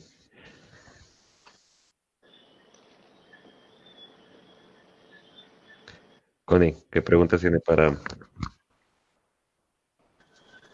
bueno, no, Mayer, agradecerte siempre muchísimo por todas las alegrías que, que le diste a este mar azul y, y, decirte que siempre te llevo en mi corazón. Y pues quería preguntarte eh, dentro de todos los recuerdos especiales que tienes con Millonarios y con su hinchada, ¿cuál es la que más recuerdas y cuál es la más especial para ti? No, pero es que lo más bonito que vivimos fue el título. De lo, pues yo viví los cinco años todo bonito porque hasta lo, las dificultades para mí son bonitas. Pero una de las cosas más lindas que uno tiene es cuando salimos del hotel, o que yo tengo, que desde ahí dije que era el mar azul, eh, que vi ese, esas calles de Bogotá pintadas de azul, pues, de la gente, regadas de, de gente hasta, hasta el hotel, que, ah, perdón, hasta el estadio, que nos demoramos más de la cuenta para llegar a la final que el hincha no dejaba porque nos llenó, pues, se llenó el camping y llenaron la ciudad igual. Entonces, desde el hotel al, estadio, es más, me acuerdo tanto que yo tenía una camarita GoPro y, la, y ya había llevado el tubo y todo, y la saqué por la claraboya del bus, por el techo del bus que estaba, abrí y saqué para filmar todo eso, porque me, me llenó mucho y, solo dije, ojalá eh, Dios nos dé la oportunidad de darle una alegría a todo este mar azul que, está tan necesitado de una felicidad. Y ese es el mejor recuerdo que tengo de, del día que salimos para el estadio a ser campeones y, que el estadio era maravilloso y cuando se acabó, que todos lloraban y todos eh, se disfrutaba cuando íbamos en el carro para el Simón Bolívar. Bueno, em, creo que hemos pasado sabroso. Mayer, eh, Hugo, Hugo te va a pedir ese video, así que por favor se lo envías si eres tan amable. Eh, a Hugo Molano le queremos dar muchas gracias que no solamente hizo la curaduría de, de los audios, sino también fue la persona que nos ayudó a a tener esta gran entrevista en este momento 50 de Mundomillos Live. A, la CONE, muchísimas gracias por estar con nosotros. Ojalá nos acompañen mucho más, más tiempo y de forma constante. A, a Edu. demasiado feliz. Eh, qué obvio, por favor, todos estamos felices. mi ídolo acá conmigo hablando con él. Estoy eh, inmensamente feliz. Eso está muy bien, Cone. Gracias por, por estar con nosotros. Eh, Juanse, también muchísimas gracias por estar en este Mundo Millos Live 50. Edu, un abrazo. Eh, que todo vaya muy bien a Nico, a la magia ahí detrás. Y yo creo que si voy a terminar algo con Mayer, voy a terminar con un comentario de Oscar Pardo que vio en YouTube. Dice, la sencillez que tiene Mayer es grande. Yo lo vi en un entrenamiento en Confandi. ¿Cómo es que se para debajo de un árbol a ver a los muchachos de inferiores? Eso no lo hacen muchos técnicos y eso es lo que hace falta. Le, Mayer, pregunta de sí o no, la última mía. ¿Usted cuántos pares de guayos le regaló a los jugadores de inferiores de Millonarios? No, muchos. Mucho, todo el que le tocaba llegar, porque es que es que lo que pasa, esto es una cadena. El fútbol es una cadena, donde todo lo que ellos están viviendo hoy, nosotros ya lo vivimos la cadena ya nos sacó. viene, de, generación en generación. Entonces, lo que nos pasó a nosotros, eh, que nos hicieron sentir muchas veces mal por un par de valles, no lo hacemos nosotros a los que van ahí detrás. Entonces, siempre que venían y cuando había la posibilidad se les daba. Además, a mí me patrocinó siempre NAI y, y siempre me dieron. Entonces, eh, si podía compartir mis guayos con otro, eh, yo los regalé a muchos, y en el Cali, y en el Cortuluá, y en todo lado. Hasta cuando dejé de jugar, que me dieron el equipo, eh, los guayos con los que yo jugaba, se los di a los jugadores que, que estuvieron conmigo allí, y, y muchos los tenían como de cala, y, y uno de esos llegó a hacer 13 goles no hice yo ni uno y ese hizo 13. Entonces yo siempre regalé mis guayitos. Entonces, pero siempre lo hice con mucho amor porque yo también tuve esa necesidad. Uno fue por necesidad, otro fue por gusto, otro por envidioso uno que quiere tener los mismos guayos del veterano, o muchas cosas que uno no tenía la posibilidad. Uno tiene la plata, o el papá de uno no tenía para comprarle los guayos, entonces eh, tuve muchos, muchas, muchas, muchas toneladas de guayos que siempre eh, los regalé porque no me sobraban pero podía regalarlos con, con facilidad. Entonces siempre en eso fui bondadoso y regalé muchos pares de guayos, muchos.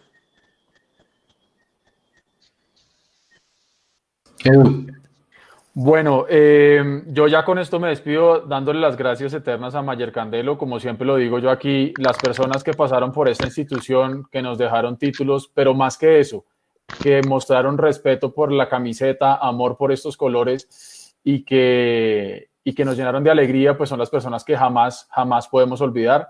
Para eso está Mundo Millos, para exaltar a todas esas personas importantes que pasaron por la institución. Entonces, Mayer, por lo futbolístico, gracias eternas. Y yo quiero cerrar con esta. De los live que hemos tenido últimamente, lo de Nico Viconis, lo de Rafa Roballo y especialmente hoy lo que nos dice Mayer, yo me quedo con una reflexión. Pensemos bonito, pensemos en positivo pensemos en que vamos a volver a tener las alegrías, ¿sí? Eh, yo creo que este llamado que nos hizo Mayer hoy a todos como hinchas de que nos unamos en, en la buena onda está muy ligado con lo que nos decía Nicolás Viconis anteriormente. Entonces, simplemente es, pensemos con fe, pensemos con positivismo y pensemos con qué cosas bonitas nos, y seguramente van a llegar. Mayer, eternamente gracias por todo, siempre un caballero, Muchas gracias por todo, todo mi cariño, todo mi respeto, mi agradecimiento enorme por las alegrías más grandes de mi vida, Mayer. Un abrazo, Dios lo bendiga siempre, muchas gracias. Amén, papá, igualmente, muchas gracias. Bueno, muchachos, entonces ya terminamos. A, a Mayer le quiero leer unas cortísimas letras ya para despedirlo y le, por, y le pedimos que por favor no se desconecte. ¿Cómo la pasó Mayer antes de leerle eso? Excelente, excelente. Siempre que tengamos que hablar de millos se la va a pasar uno bien y, compartir con todos ustedes después de tanto tiempo también es, ha sido muy chévere y esperemos que no sea la última vez. Que no, acá. Y que podamos. Acá bienvenido. Esta es tu casa. Muchas alegrías cuando algún día llegue a ser el entrenador. Dice por último, Mayer, no te vayas a desconectar, porfa. Estas cuatro camisetas que yo tengo las guardo como un especial tesoro. Aunque Mayer no me haya regalado ninguna, sí sé que las que tengo las utilizó en algún partido. Como bonus de mis recuerdos, miran en Palmira Valle, en la cancha del barrio Zamorano, él y sus amigos se reunían, se reunían a jugar el picado del 31 de diciembre. Aquellos diciembres que nunca volverán. Mayer, para todos un gran abrazo y a todos muchas gracias por estar con nosotros en este Mundo Millos Live 50. Un abrazo y gracias. Un abrazo a todos ustedes también y a todos los que estuvieron ahí en, las redes. Eh, un abrazo y ya saben que el cariño es mutuo, el sentimiento por, por Millo es gigante y, bueno, vamos uno solo por Millonarios y por el Cali. Todos hacer fuerza para que les vaya bien a nuestros dos equipos. Yo solamente, yo solamente cierro con una cosa que a mí me dejó sorprendido y es, y creo que es el mensaje que nos dice Mayer esta noche, es únanse todos uno solo. Y si hay alguien que, que, a, que a Mayer lo enamoró en esa época del arroz con huevo fue la, fue la época del 2002-2003. Ah, yo ese dato no lo sabía eh, y creo que esto nos da un mensaje a todos, que, que, la, que la hinchada debe estar unida no solamente cuando nos va bien, sino en todo, en todo momento. Eh, nada, a todos muchas gracias por estar conectados. Nos vemos en ocho días con un nuevo live y ya esperando el regreso del fútbol colombiano. Mayor, muchas gracias.